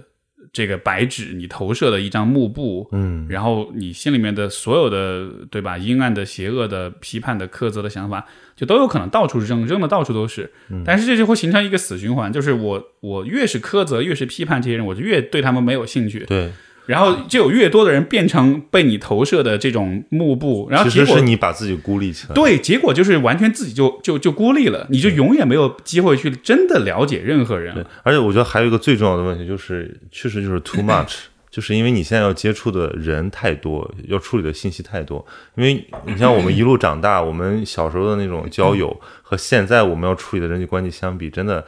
太太少了。现在一个人经常网上因为看到一个朋友圈的一句话，他就会对一个人产生一种判断。对你想想，这是多么武断的一件事情。就是，然后别人也在这样判断你。是，对对对，就是因为社交媒体本身就，他在暗中就是在鼓励你去做很多投射。嗯，他因为投射的另一面就是当你发出这个。呃呃，就是刚我们说的，你去散播这些信息，你去做自我的广告、自我的宣传，其实这就是你也在有意识的这么在做，对吧？就我不给你看我的全部，我只给你看一个特定的角度。至于我这个人其他的部分，你就自己想象去吧。嗯，比如说一个我不知道，比如说一个一个一个一个美妆博主或者一个时尚博主，对吧？我就只给你看我的。我的长相，我的形象，至于我是性格是什么样一个人，嗯，我的我的价值观是什么样，这些我不告诉你，他反而是在让他的受众们，他希望大家就是 想象呗，对，因因为这个也是一种利用，就是如果我穿的很好看，那么大家就会想象我的性格也很好，或者我的生活也很美好，或者你知道，就是就是这个脑补空间也是一个自我营销的时候，你可以利用到一个手段，对，但是它反过来的另外一个点，就它也是让跟他连接的所有这些人们就。都永远只能去脑补，永远只能去去投射自己的一些东西，就是最后造成一种状态，就是大家都是严于律人，宽以待己，对，是对自己是希望说，哦，他们不理解我，你看我这个老是被误解，但其实你也不愿意花时间去理解别人。没错，然后每个人都是这种状态下，就导致就是所有人就是众声喧嚣，但没有人在倾听。是是，就看上去有很多互动，看上去有很多的你啊，就成百上千的点赞啊、转发啊什么的，但其实都是假的。对，放在真实的体验里面，就是比如说我可能有一个我在网上。不喜欢，甚至说有点恶感的一个一个熟人吧。当我们真的有一个机会坐下来闲聊的时候，我会发现，哎，他还蛮可爱的。他可能对我有种感觉，所以我们就发现，其实我们在网上一直在误解彼此。对对，但是就像你说的，就是当这个误解不那么严重，没有恶语相向，但是他也不会再更加吸引你们走进彼此。那这个发这太太日常了，就是它导致于其实我们只是在一个。嗯，这种错误的环境里面去做一些我们真正需要的期待是。那但如果这个环境是你的一个，比如说现在还有很多那种交友交友软件啊，相亲的软件，就是有很多人渴望从中寻找亲密关系的安慰，那我觉得就更加的可可惜，就是他其实在一个错误的环境里面找想找那个对的人。我觉得这个问题的一个呃，也不能说是解决方案啊，但是我观察到的一个现象就是。呃，因为有的时候，比如说一帮朋友出去玩然后大家坐在一块儿呢，就是，呃，会要求你就是在一起交流说话一段的时间，然后我就会发现，当人们待在一起足够久的时候，他们就会有一种。一一种不管是压力哈，还是一种本能的反应，就是会开始更多的变得更真诚。嗯，就好像是你前提是把他们的手机收走，没信号。当然，当然是 就就是因为我好几次我的观察，就比如一帮人坐一块吃饭，然后就是大家当然也不看手机，就是都是确实是在餐桌礼仪，餐桌礼仪。然后然后你会发现，其实坐的越久，虽然有的时候那个坐久了会觉得有一点点无聊，但是我发现人们就会把那种无聊转化成一种说话的欲望，嗯而这个时候说出来的话，你就会发现。就可能比平时就会更坦诚一些，甚至有的时候你会觉得，哎，这些话不太是这个人平时会讲的，但他就会跟你开始分享。所以我觉得，嗯，呃，也许这里面的一个点，就是因为今天我们太容易从一段交流里面逃走了，嗯，不管是在网上还是在线下，但是也许在某种特定的条件之下，当人们不得不交流、不得不待在一块儿的时候，对吧？就像、呃呃这种时候，可能呃，我想到一个例子，就是我不知道你有没有这种体验，就当你在比如说你出去旅游，你出国旅游，我刚才就是想说这个，因为我我我想起我上一次发生这种事情是我飞 L A，然后我跟我旁边那个就是有点像一个大姐吧，哎，就是对对对对对，就实在，因为我实在是没事情做，就是呃。而且我的行李放在另一边，我拿我想找本书都做不到，然后我就只能跟他 聊天，然后我其实我对他一一毛钱兴趣都没有，但是后来我发现哦，他是一个在呃美国长大的一个 A B C，然后他其实怎么说，就是这是他的寻根之旅，啊，然后我当时甚至就有冲动想把这个写成一个故事，是就是我想如果他只是我的一个这个擦肩而过的人的话，我我甚至可能跟他聊天聊不过三句，是是是是，但你飞十几个小时，可能你聊了三个多小时，没错，就很有趣，就是人们被关在被打引号的关在一起的时候，嗯对吧？就好像有这种强迫性的分享，所以我甚至想，也许有一个一个可行的方式，就是就是专门做这么一个装置，就一个小房间，然后就把两人扔进去，然后让他们在里面待十二个小时。对。就当然在他们同意的情况下，这肯定不能违背别人的这个意志。对，但是就是这种强迫式的相处，表面上看好像是我们会觉得啊，就是这好尬，就今天年轻人都特别怕尴尬，对对吧？但是问题就是尴尬，恰恰是你把呃，就是我们恰恰是需要尴尬来来把我们的。内在的想法转化成语言表达出来，因为这个表达确实也化解尴尬，但这个表达同时也会让你更加的坦诚、更加走心。就像你说的，飞机上两个人坐一块儿十几个小时，对是很尴尬。那我们尴尬了怎么办？那么就说点什么对。但是这个说点什么的过程，就是会让你们越来越了解彼此。因为我觉得这个尴尬并不是就是大家所谓现在说社恐的尴尬，并不是真正的尴尬，是因为通讯工具让你的交流变得太丝滑了。对，因为你想想，就是是如果我们在呃我我们长大的环境之前，还没有被这东西入侵之前啊，就是你其实跟陌生人聊个天也没什么。或者说你现在去跟一些长辈，比如说你在北京那个街头走，然后你你看见一大爷大妈，你就突然问你说，哎，这个是怎么来的？嗯他可能真的给你讲半天，甚至他直接就，然后或者你问路，他就带你去了。就是其实这个是陌生人社交过程中塑造的一种能力。对，但是如果你越怎么说，因为我之前还看那个 也是那个。就是认知心理学的一些研究，就是说，因为这个，我觉得当然这可能你你有更更深的观察，就是就是同理心，包括这种共情能力的塑造的过程中，这个面对面的交流非常重要。这种训练，你的呃表情、肢体动作，甚至是一些呃整体的氛围，就是比如说尴尬或者说沉默这种氛围对你的这些刺激，让你更能理解一个人在环境中是什么样子。但是如果这个东西被转化压缩到了一个很平行的一个社交网络的这个界面上的时候，你其实会把它想象的太简单，所以很多为什么会尴尬？比如说，大家就是我们假设有一个年轻人，他觉得一个人在一个群里说了一句话，大家就沉默了，这就变得非常尴尬了。但其实，如果你在一个真实的交往过程中，有很多化解的方式，就是它不是一个那么嗯糟糕的一个体验。嗯，对，甚至它可以就比如说可以成为下一个这个梗的一个一个一个蓄力的时期。没错。对，刚才刚才你说有一点我，我觉得特别特别的重要，就是呃是网络社交媒体它让交流看上去太丝滑了，嗯，以至于我们会认为所谓的尴尬、所谓的沉默是。呃，是不好的。包括你像说在群里面发了信息没人回，就会觉得啊，那它是什么？大家都讨厌我吗？就是我们对尴尬的解解对啊，就是没人没没人回复，你都觉得就是就都觉是不是讨厌我？没错没错。但是其实其实你看别人，你想回复，你也不知道怎么回复。对啊，对啊，而且你想，呃，就在我的记，也是从小时候的那种经验开始说，就是在我的记忆当中，大家在一块玩儿或者大家在一块交流，本来就包含很多时候大家没有话说，对，有一搭没一搭的聊嘛。就这个这个描述真的是一个很古早的一种氛围，就是你今天是不会这样的，今天大家没那个那个那个没一搭出来的时候，然后手机立马就打开了，就开始进行其他的对话，包括我们在呃。比如说网络在电视上看到的很多，比如说他人的对话，嗯，呃，综艺也好，电视剧也好，就是你看所有的对话的节奏都是很快的，没有尴尬的时候，没有这个他为了效果，对吧？对没有都是很丝滑的，对，没有沉默，没有尴尬，没有那种不知道怎么说，没有那种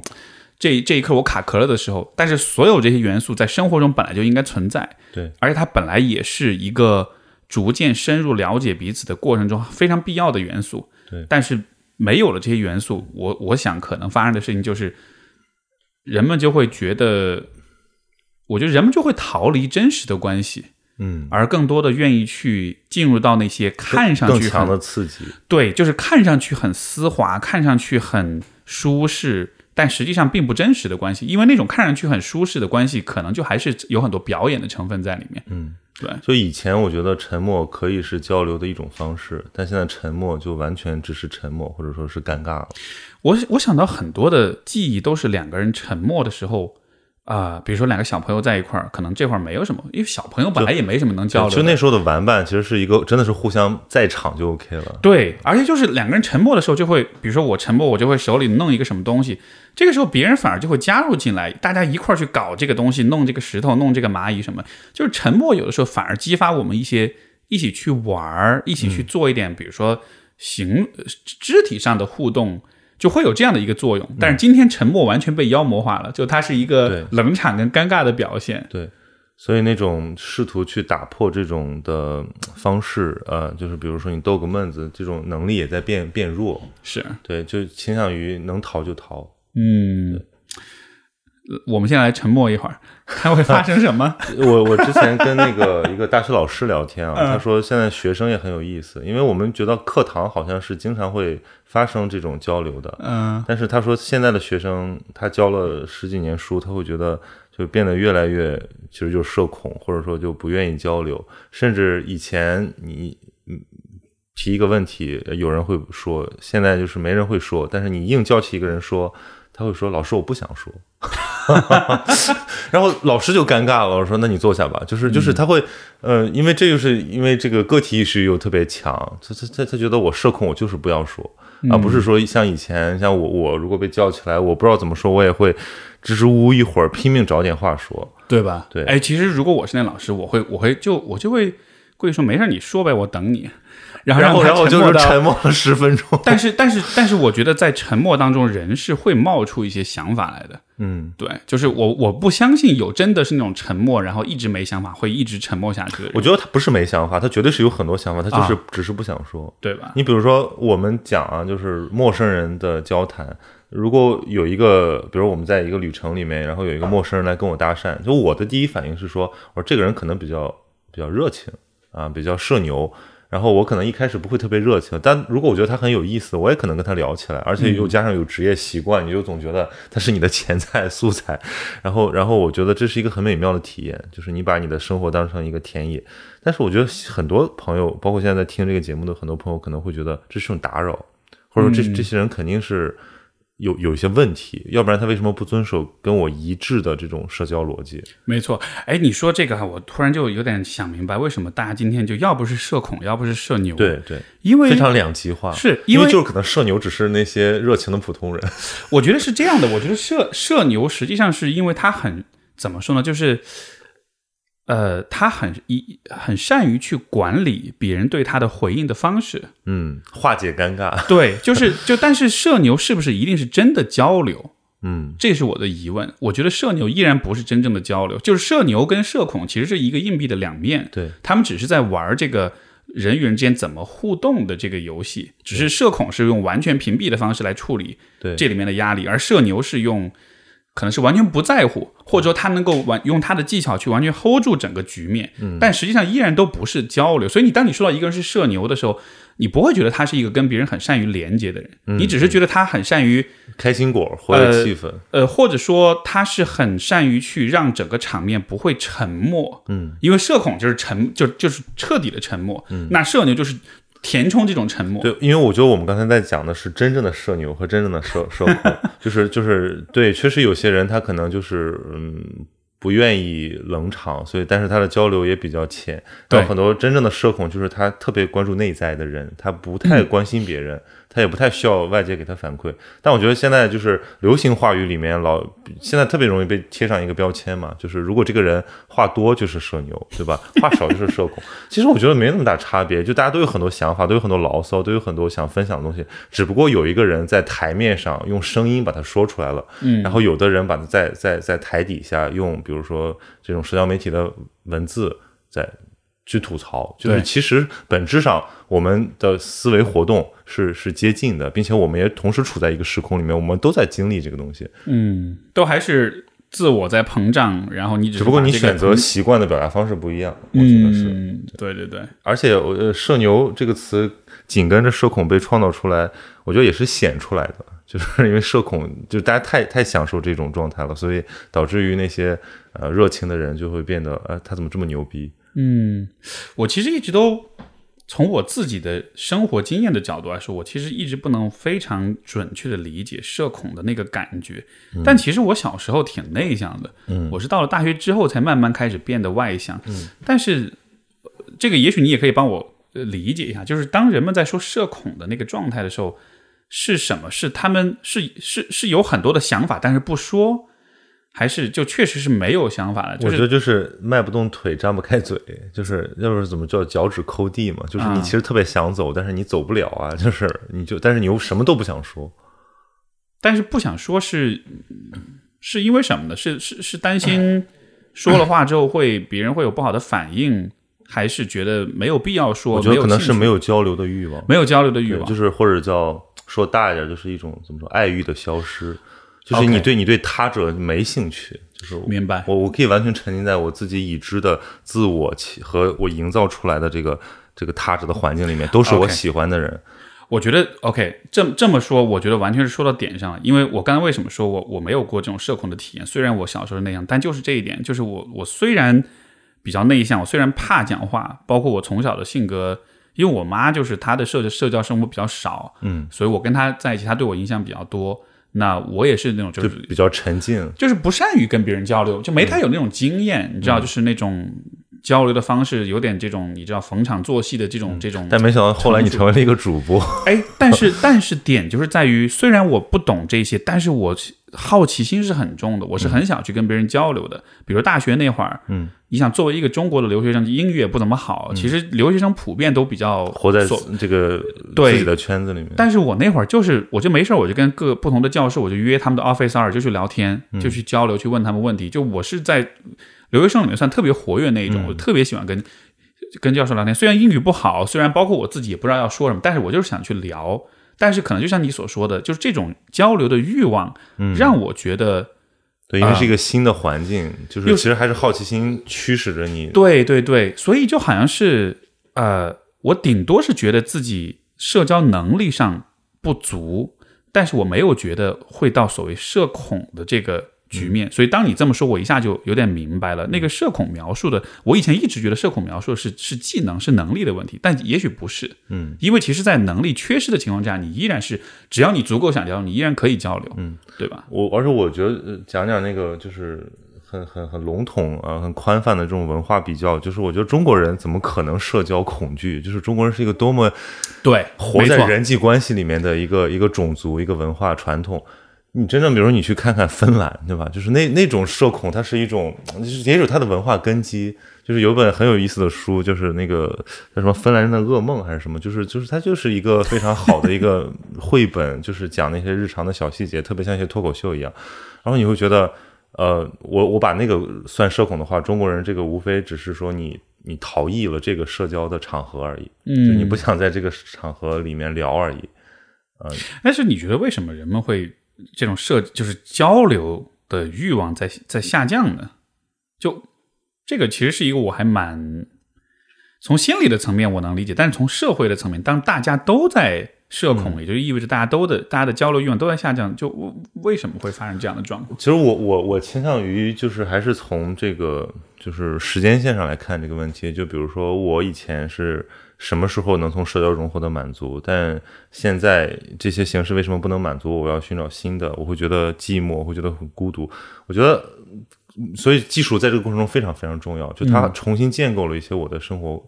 关系。就比如说，我以前的很多朋友都失联了，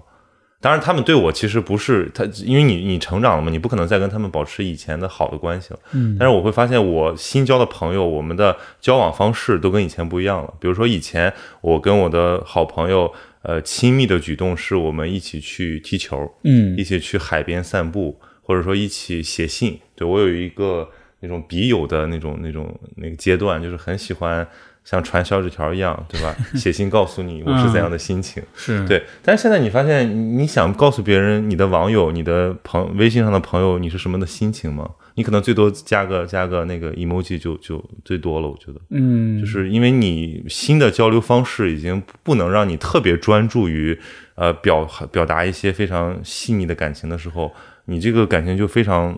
就是我觉得很浅薄的平平行分发到更多的朋友、微信好友上面去了。包括它也改变了，就是啊、就是就是，我觉得技术也改变了情感表达的手段跟方式，有 emoji，有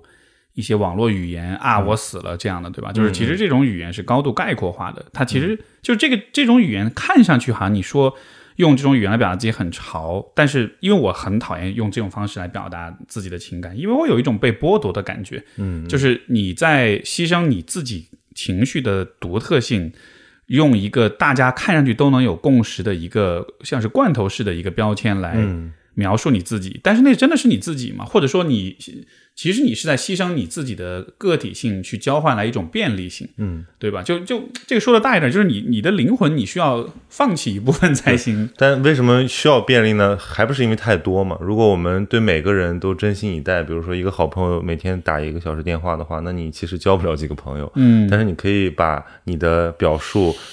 就是复制粘贴发给他们，或者说你直接发个朋友圈，大家在评论区给你聊，这种感觉就是特别。它虽然变得更廉价了，但是它确实也让我们的这个面变得特别广。嗯，我就觉得这是一个特别好的对于今天现代人交流方式的一种反思。对，但我你因为你刚才问我，我现在的态度是什么？我现在无非的态度就是说，我不在互联网上追求认同了，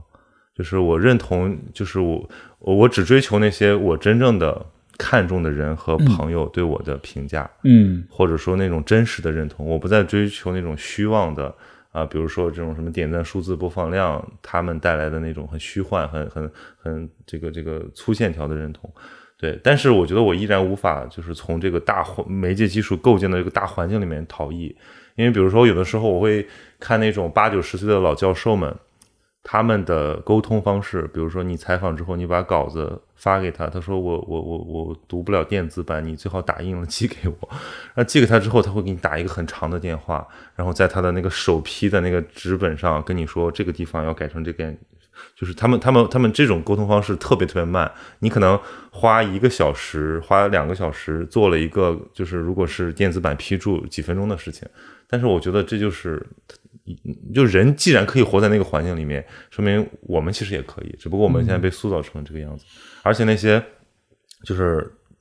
老老年人们，他们更喜欢聊天嘛，就是打一些很长长的电话。呃，他而不是说我通过一些快捷的技术分发我的这个情感。嗯对我，我现在在想，我们可能唯一能做的就是去寻找一种平衡，就是你把你生活中更重要的关系，你更看重的关系，然后你多一点耐心，比如说恢复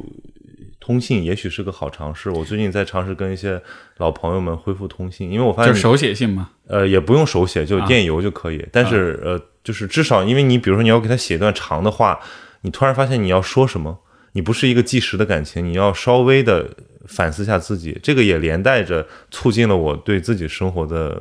观察，所以我觉得这是一蛮好的一个过程。我我最近也在，而且我最近是在手写信，因为我参加了一个那个有一个公益项目，就是就是那个蓝信封，就他们给、是给山区的那种或者农村地区小朋友写信那种，而且他们必要求必须手写，嗯，呃，写了就当拍照上传，那边也是打印出来发给小朋友那样的，就回到了一个特别特别复古。我字写的也不咋样，但是就那个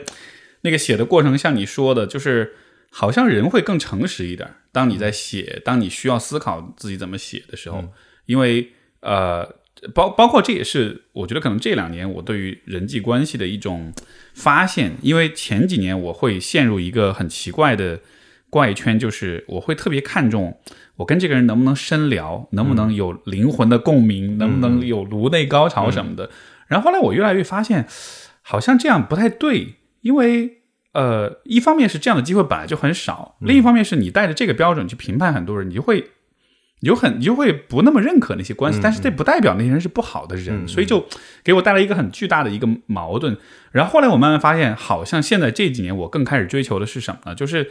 当你跟一个人相处，你会发现他是挺愿意打开他自己的，他愿意分跟你分享他是一个什么样的人。嗯，他不一定有很高深的理念，他不一定能谈什么很大的、很很虚无的呃主义什么的，但就是至少他你能感觉到他是真诚的。嗯，就他以他自己的方式去表达他自己，可能是很就是就是怎么说呢？不一定是那种很学术的，或者是就是语言上、概念上、知识上的，让你就我就说心对心，其实是这种状态。对对，不一定说非得说志同道合，那么呃高层次，在那么多纬纬度上都能契合，但是只要你发现呃坦诚做到之后，交流就发生了。所以说。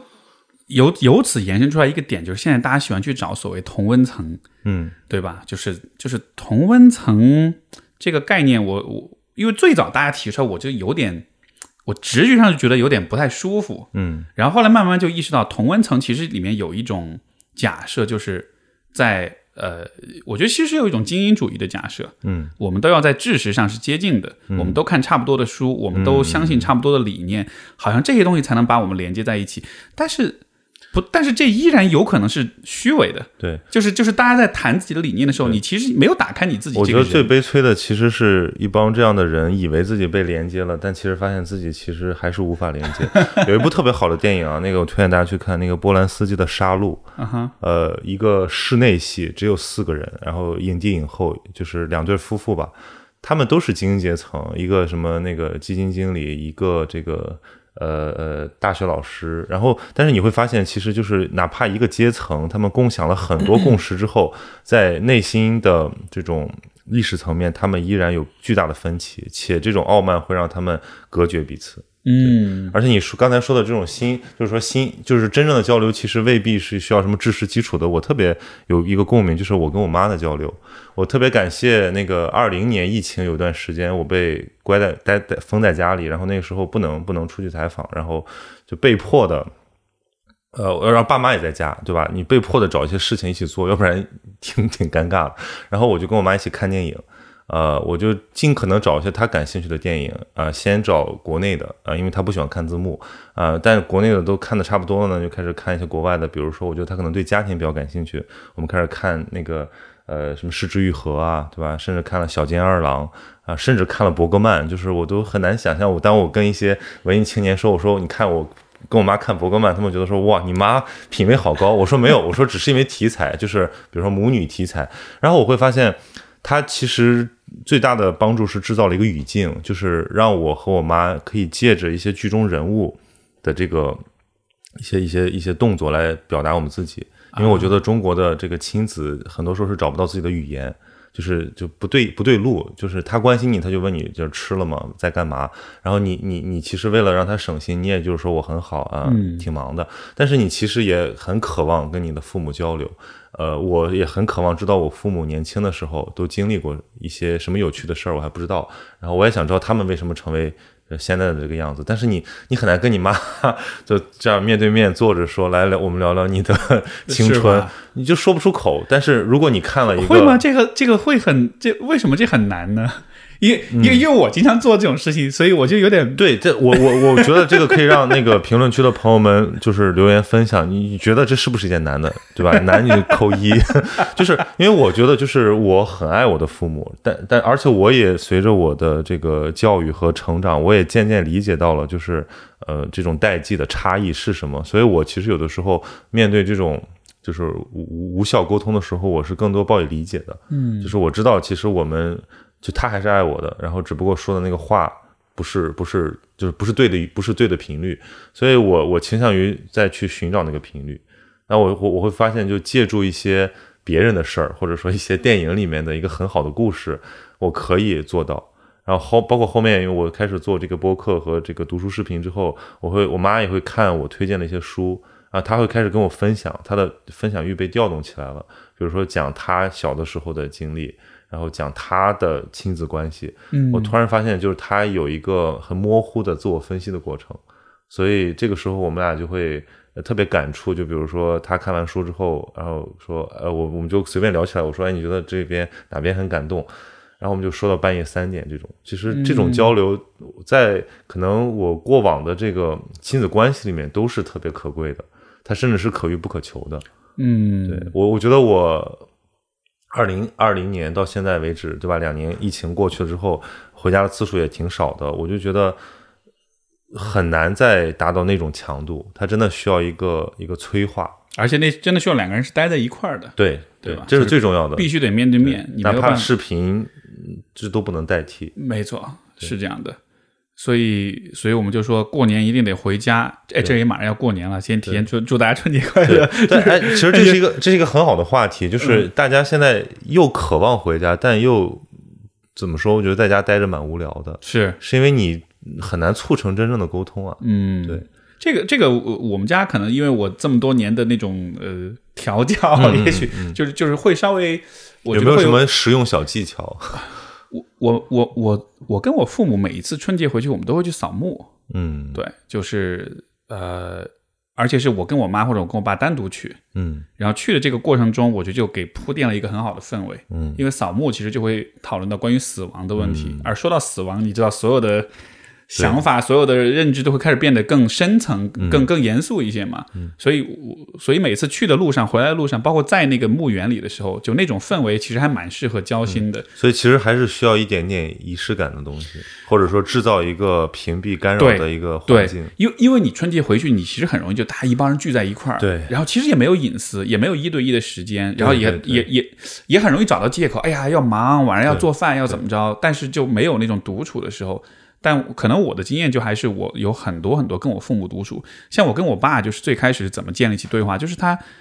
呃，我每年都会一起出去旅行一趟。嗯，最开始是因为是他掏钱，我说好，那反正免费的我就去呗。然后就其实我很不乐意，但是去的那个过程中，慢慢就发现，虽然大多数时候我也觉得，哎呀，就好没劲，或者是跟自己的爸爸玩，就肯定不如跟朋友玩有意思，没那么酷，嗯就对。但是就是在有些时候，就就是我前面说的，两个人在一块儿待的时间足够久，嗯，那种你们之间的那种关系的张力，就会逼迫着你去 打开你自己。对，然后就会开始说话，然后就会有比如说，呃，像我们以前一块儿去日本，就是到了晚上就找个居酒屋，呃暖和也挺暖和的，然后喝点清酒也，也一一开心了，然后就会开始说一些以前我他。从来没有听过他说过一些话，然后我也开始跟他讲一些我的一些想法什么的，就好像是有那么一个，得把两个人装在这个坛子里，得泡一阵子，才能酝酿出一些 一些比较真的连接。对，而且它提供了一些新的养分，一些谈资，就是嗯大家的好奇心，如果能在这个对上频道的时候，也是蛮好的。对，我记得小的时候，就是你从一个小孩的意识里面，你其实特别渴望父母的陪伴。就我小的时候，就我爸说好了要带我去海洋馆，但是又失约这件事情，我不就辈子呃是有一些心理阴影的，就是可能会特别怕别人跟你约好了嗯又爽约这种东西。就是，但是我是觉得说，为什么突然有那么一个时刻，我特别也是特别反感，或者说甚至特别厌弃跟他们的生活和偏好粘在一起。比如说，我爸也会经常提出这种建议，说我们过年开车去什么。什么什么泡个温泉，然后我说都是老头儿喜欢的东西，然后或者说他他给我提的那些建议，都让我觉得这不是我自己的喜好，对。但是我又在想说，其实是不是他内心也在渴望，就是有一些共同活动，对吧？对就是一些亲子活动啊，是，而且而且就是当他们提出那种，你看，比如说一起去泡个温泉，就其实还是一个，包括像我我我说我爸说提着一起去旅行，嗯他们其实心里面也许是有这个考虑的，就这是一个两个人做的事情，对，这不是一个需要跟别人一起做，比如说我们一起去串个门儿，对串门儿嘛，那就有别人在，你就没法好好交流了。对，而且串门的时候，可能你们更重要的是以你们的那个社会身份，而不是你你们这个亲子关系的本身。没错，所以可能就是更更多的做这种两个人单独做的事儿，尤其春节回家，我觉得就是因为你有一个太方便的理由了，就是大家要去串门，或者身边有其他的人，也没有也也没有这种独处的时间。但可能我的经验就还是多创造一些独处的时间，像比如说我。今年回去，我其实有一个打算，就是我打算以一个有点像是，因为我不是也有两部摄像机吗？我有点想，我有点想做点那种像人物访谈一样的那种，但是就不是发布出来的，明白？只是留下一个其实记录。是借一个场合，对对，因我我我因因为以前我回去，我老跟他们聊聊聊他们的故事，而且真的就有点像，虽然没有录音什么，但是真的很像就是这种访谈一样，就坐那儿聊。就比如说你从几岁到几岁，你是怎么着的，带着一点心理学的那种提问的那种方式。然后，但是这种交流聊下去，我觉得特别有意思，就是它会让你在，它会有点让你跳出孩子的那个角色，是是，而看到就这是个人。对，去年有一个特别，嗯、怎么说，让我觉得很五味杂陈的体验，就是我有一个同学，他毕业作品要拍一部人物纪录片，然后他就拍了我，所以他跟跟采我很长时间，包括做博客，包括办这些活动，啊、然后他也采访了我的父母，呃，所以我当时的我不知道他问了什么问题，我是是大概隔了半年以后看到他的那个片子。然后我就是就是爆哭，就是我、啊我就我相信这种大家就有那种感受，就是这片儿能在什么地方看到吗？这这片儿目前还没有没有没有这个，打算放出来吗？就可能比如说等我以后这个可以作为一个古早的一个一个历史资料。嗯就是我突然意识到，就是我爸妈，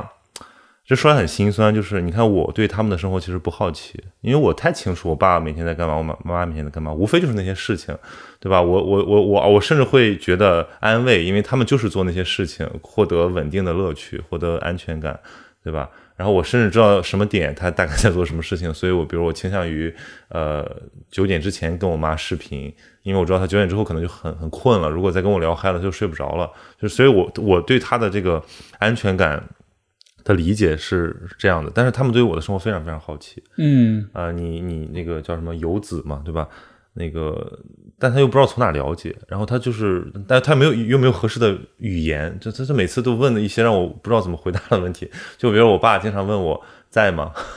在干嘛，你知道吗？就是让我觉得我能怎么跟你说呢？对，其实是因为他没有 fit 到就是你期待的一种交流的一种语言体系里面。对，或者就是这跟我的亲子关系有关系，因为有的我知道朋友他们跟父母关系很亲密，他可能每天都要打电话。我是那种可能一个月才跟我爸妈视频个一两次，然后平时就是聊微信，对吧？最多就是这样，然后一年回家个两三次最多。所以我会觉得说，很长一段时间之内，他们对我都非常的好奇，甚至担忧，但是又找不到方法。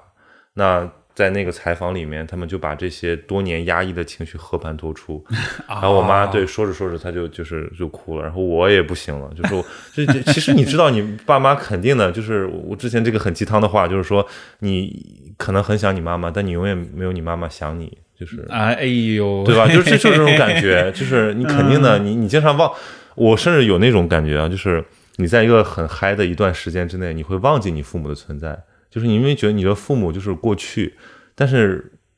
你会想象你父母忘记你的存在吗？我觉得这是不可能的。嗯，嗯那当，我们再说说的更沉重一点，就是当你的父母百年之后，对吧？那是一个永远在无法追回的交流了。就是你想跟他交流，你也无法说上话的时候，那是多大的遗憾。所以我现在每次就是要回家之前，这个心情也很复杂；要离家之前，心情也很复杂。对，就是这就是牵绊呗，对对对，也挺好的呀。我觉得有这种就是这种羁绊，这它它本身这种纠缠本身其实也挺有美感的。它很复杂，它不是平整顺滑的，但是它也不是都是单纯的快乐的、美好的。但是我反倒觉得这种事情，就在我的审美里面，我觉得这是很美的东西。对，所以我我所以现在网上有种那种半开玩笑半认真的讨论，就是觉得，嗯，我要脱离家庭，我要什么什么，甚至说豆瓣有个小组叫“父母即祸害”等等等等。我有时候看到这个东西，我也很很难受，就是我觉得其实谁不想拥有这种 好和谐的、嗯充分交流的亲子关系呢？可能这里面很重要的前提还是你的、你、你的、你跟父母之间，你们那种情感是是很充分的，是就确实是很爱彼此，啊，可能只是说前前提是你想对对，但是但但是有很因多因为有很多确实需要分离，就是要要逃逃跑啊，因为因为这个世界上确实不是所有的父母都爱自己孩子，嗯，就而且甚至我会觉得有很多父母是不光是不爱，甚至可能是带着恶意的，这样的人是存在带有的。控制感，啊没错一个这是存在自我的投射。哎，不过我想问你，就是你刚才说到你对你父母就好像没有那么大的这种好奇跟兴趣，就一方面是你呃，你你觉得你比较了解他们，但是你觉得呃，比如说从生活方式上，或者是从包括我们就聊到关于技术的问题，嗯，我就在想，是不是也有这一些方面的因素？就是你看上一代人，好像他们整体的好奇心当然，这个这个比喻不，这个比较不一定呃客观哈，但就说有没有可能上一代人对于他人的好奇心，相对于我们这代人是稍微高一点的，因为我们这代人的好奇心更多是被手机给剥夺了，因为手机是一个更令人好奇的、更复杂、更精彩、更不可预知的一个东西，所以好像我们这代人，包括聊了社恐的问题，我觉得好像这几个点是似乎可以串起来归归到一个。一个一个一个解释上面，其实就是我们这一代人的好奇心被主要是被手机劫持，所以我们对于看到别的人类的时候，不会有那种就是在互联网前互联网时代的人看到他人的那个反应那么的强烈。嗯嗯，对，我觉得这个可以用我刚才说的那个解释，就是因为我们一方面呃。缺乏锻炼，就是如果做个比喻的话，就像你的肌肉一样，你不 不经常去活动它，导致于它很薄弱。所以我们在真实的这种社交场景下，呃，就是不能或者不愿去进行很多的交流。嗯啊，因为比如说你说，如果利用一些技巧，像呃口述史，或者说这种私影像啊，或者说哪怕这种一对一访谈的方式，跟你的。父母跟你的七大姑八大姨聊一聊，你也许会发现不一样的事情。对对，永远都会，永远都会。对，就看你愿不愿意和你有没有这个能力。对，因为你待在城市里面，一切都是呃丝滑但是廉价的。我觉得就是那个交流啊，发生的就是这样。嗯，我之前看过那个大鹏，他不是拍了一个《吉祥如意》。啊，其实是他也是一个反刍之作了，就是我就觉得这种题材永远都是我的一个一个隐痛，就是我特别想理解我的过去，但是因为那个东西揭开要很难受，所以呃，我倾向于延迟它，然后拥抱我更丰富多彩啊，充满快乐的生现现有的生活，但是它可能就是像两辆这个这个擦肩过的列车一样，它就是永远。向着反方向奔驰，然后离我越来越远，直到我可能来不及去打捞它。没错，对，这个你刚才说这个就是这种永远在延迟，这个我我觉得这个感觉真的好像是那种。你春节回家，你其实知道你应该跟你爸妈聊聊，对，但是总有很多的事情在，而且有打扰你们，有好多现实的问题，比如说什么，呃，如果是二十多岁，可能是是是结婚，然后如果三十多岁，可能是生育等等，就很，然后还有很多过去的问题，比如说呃童年阴影，或者说某个窗口没有弥合，但是这个就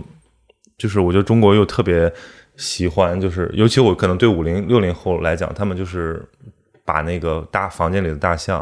啊给给忽略掉，你其实知道你跟你爸妈的最核心的问题是什么，他们甚至也知道，但是你们就是绝口不提。嗯，你说到这里，我开始有一点反思，就是因为我们比较容易去批判上一代人，说是他们不善表达，或者不愿交流，或者怎么样的。但是我突然意识到，有没有可能那是站在我们的角度？会这么去判断，因为我们是要求人们的表达是很及时、很准确、很精确，嗯，而且是没有尴尬，是很丝滑、很最好是非暴力沟通。对，又要是非暴力沟通，就是就是好像是我们对于期待其实是有很多的，也是站在很精英主义的角度，是有很多的想象的。有很多人跟我说，这个你跟比如说这个结婚这个问题吧，对吧？很多人跟爸妈聊，他说我也想跟我妈聊和解啊，但是我妈我一聊我妈就吼我。对，或者说我一聊，我妈就会扯东扯西，让我很难接话。你说这种我不知道，当当然肯定也有具体情况具体分析。但就是比如这种吼，这种不耐烦，或者有的时候，因为我们都会觉得上一代人的一些表达就好像很简单粗暴。但是我就想到，简单粗暴也是站在我们的视角认为那是简单粗暴的。但是比如说，你能够去。我不知道，比如说你能够去接住那个简单粗暴的东西，你能给他机会充分的去表达。比如说你妈对着你吼，但吼吼吼，也许吼了一会儿，他就吼不动了。对。然后也许他就会开始说点别的。对。甚至他就会开始把他真的想说的东西表达出来。是。就好像是那个吼，可能是他的一种像是突破自己那个情感表达障碍的一种方式。嗯。但就就是就是，当然我不是说所有人都这么善意，但是这也是另一个角度。对。但是我们会很容易就是把。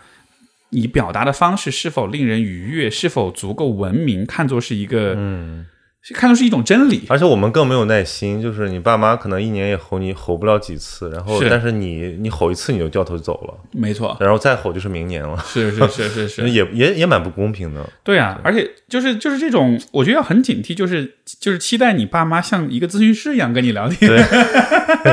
这个期待，我觉得很多人都有的。对对，那个我说为什么大家期待向下兼容，而不是反过来向上兼容？没错，啊，我当时看过一个特别好玩的案例，就是那个，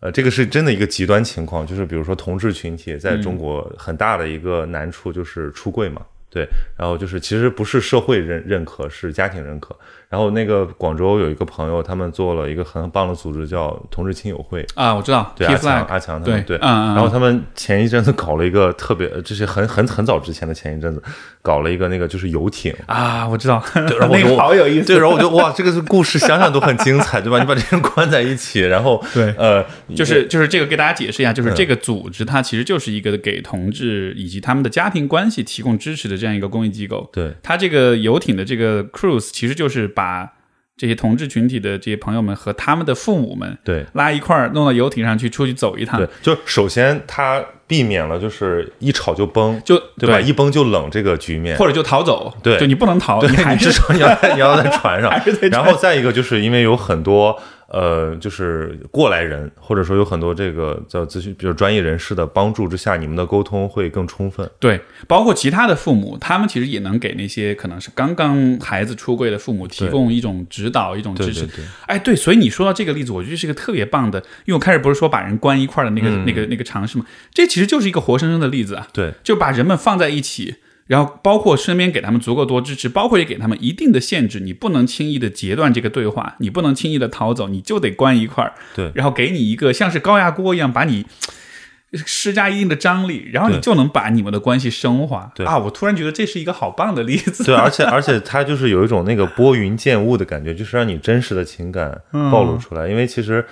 我们当时归纳说，你说中国的这个父母对吧，不接受如果自己孩子是 LGBT 群体，最大的担忧有很多人，他当然可可以是自己的面子问题，是自己的这个观念问题。但其实如果是亲子关系比较好的，最后他的最深的那个关切就是他怕他的孩子过不好。对，然后他怕他的孩子被歧视，所以他就是就是有点像说 打碎了牙都要往肚子里咽，他也要把他的孩子给逼到一个他认为更更更安全。对，那比如说我去看旁观他们的活动，我都跟着掉眼泪，就是。有一个妈妈上去讲，就是她其实就已经是过来人了嘛，她就先跟自己儿子撕逼，然后和解，然后又出来做这个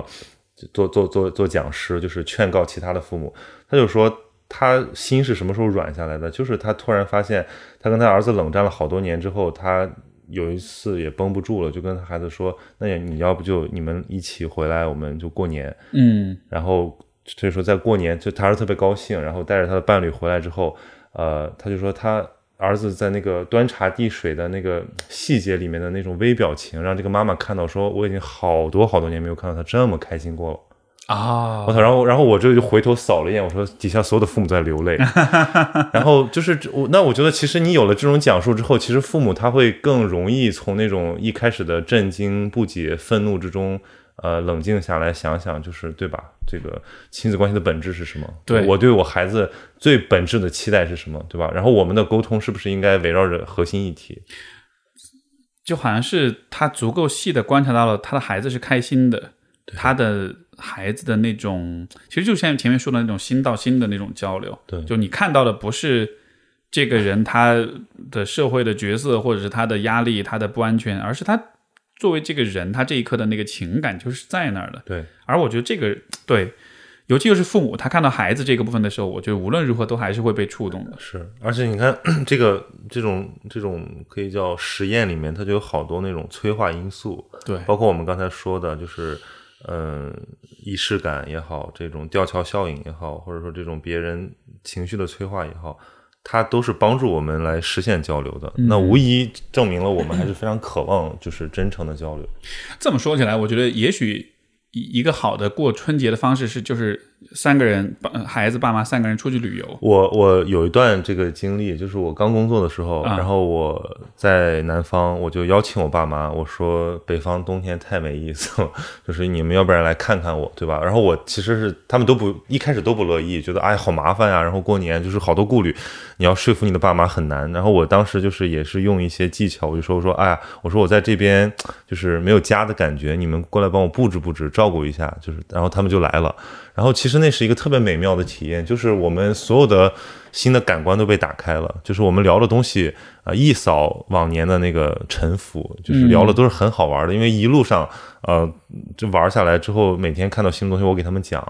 啊，最后都把我累病了。然后，但是我我爸妈也是，因为我现在每次回家，他们都会聊起那次在那一次南方的这个呃旅行旅游过年。对，对我觉得这是一个很好的方式。爸妈就是不爱出去玩，但其实他出去了吧，他也会把他的经历拿当成很多年以来当成谈资，不停对对对的说。，我觉得就是他们是属于一种什么，就是呃，这个这个口嫌体直吧，就是其实嗯都是喜欢，但是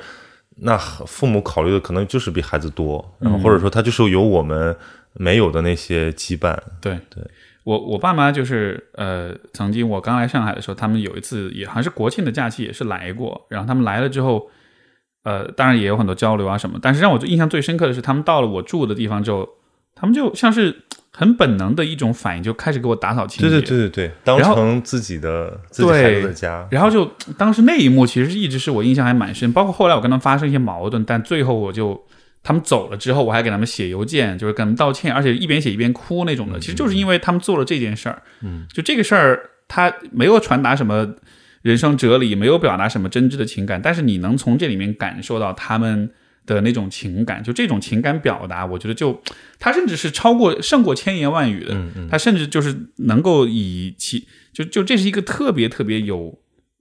穿透力的一种，嗯让你能够感受到他们是什么感受。这个这个是我觉得还是关系里面最可贵的东西。对我听很多就是比我年长一些的朋友分享，就是他什么时候真正理解了自己的父母，就是在自己有孩子之后。当然，很多人可能就不想要小孩，他就是会更晚一点理解这一点。但是我觉得人在自己体会了衰老和养育之后，他会更理解自己的父母。然后这其实是一个很很宝贵的过程。但是希望不是遗憾，因为有的时候叫什么“子欲养而亲不待”，就是有的时候你想要跟你父母和解的时候，你会发现错过了机会。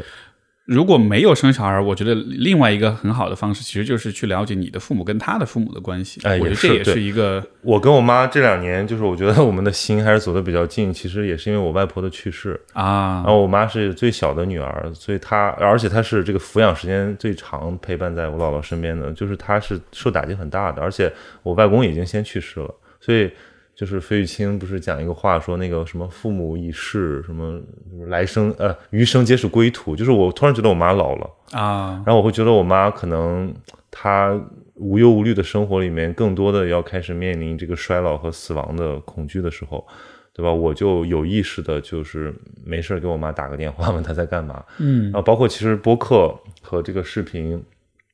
它对我自己的私人影响，我最看重的就是它，呃，缓和了，或者说这个让我跟我的很多亲人的关系更加紧密。他们是会听你的节目什么的。对对，比如说啊刚才那个问题，他不知道你在想什么，然后他现在可以通过对吧，听你跟你的朋友聊天，然后知道你自己在想什么之后，他还会评论几句。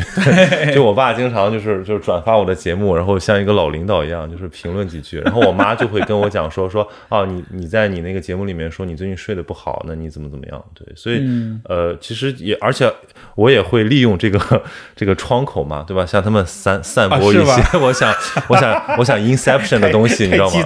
对吧？就比如说说妈妈我好爱你，是吧？就是或者说就是让他们觉得，就其实是我也在念叨着他们，对。然后这个会让我妈觉得很温暖，而且她有一阵子睡眠不好，他就听着我的节目，就是说很好入睡。那我觉得说行，我这个节目就算没人听，我妈听了好好睡觉，我觉得这都很值的一个事儿。对我，我有很多很多很多听众都说这节目是他们听着睡觉的，对 但是但是但是也有一些听众会说，本来这一期想听着睡觉，结果发现睡不着了，结果结果彻夜难眠，辗转反侧。聊得太兴奋了，这种的，对，哎，其实刚才聊到那种，就是我们前半段在聊，就是同温层的这种这种丝滑。我其实有一个问题，我一直就很困惑，就是现在这种性格分析的，或者就是什么类型人格啊，MBTI 对对对对对。然后我之前也跟一些就是做社会学的朋友聊过，那我想问问你，作为一个比如说心理学的分析师，你会你会怎么看这种东西对我们的影响？因为我觉得它无疑是首先让沟通变得更有趣、嗯更游戏化。嗯啊，而且因为大家那么喜欢谈论嘛，对而且它也是这个社交局中活跃气氛的一个非常好的工具，对对。但是好像我觉得大家如果太当真，你就会觉得说啊，难道你真的相信人就是可以被这样分类的吗？我会经常有这个困惑。对它其实跟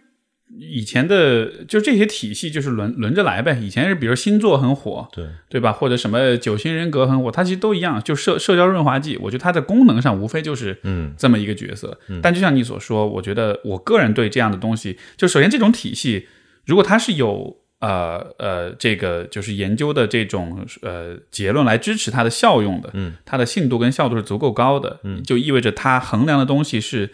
确实是它声称它要衡量的东西，以及它的这个是有可重复性的。你比比如说，你今这这周做一次测试，下一周做一次测试，一年以后再做，它总体的结果是比较稳稳定的。这意味着这个是一个好的测量工具。嗯，但是现在流行的工具普遍是糟糕的测量工具，所以从专业上来说，我一直都很反感。对，但是我更反感的一个点，其实是在于，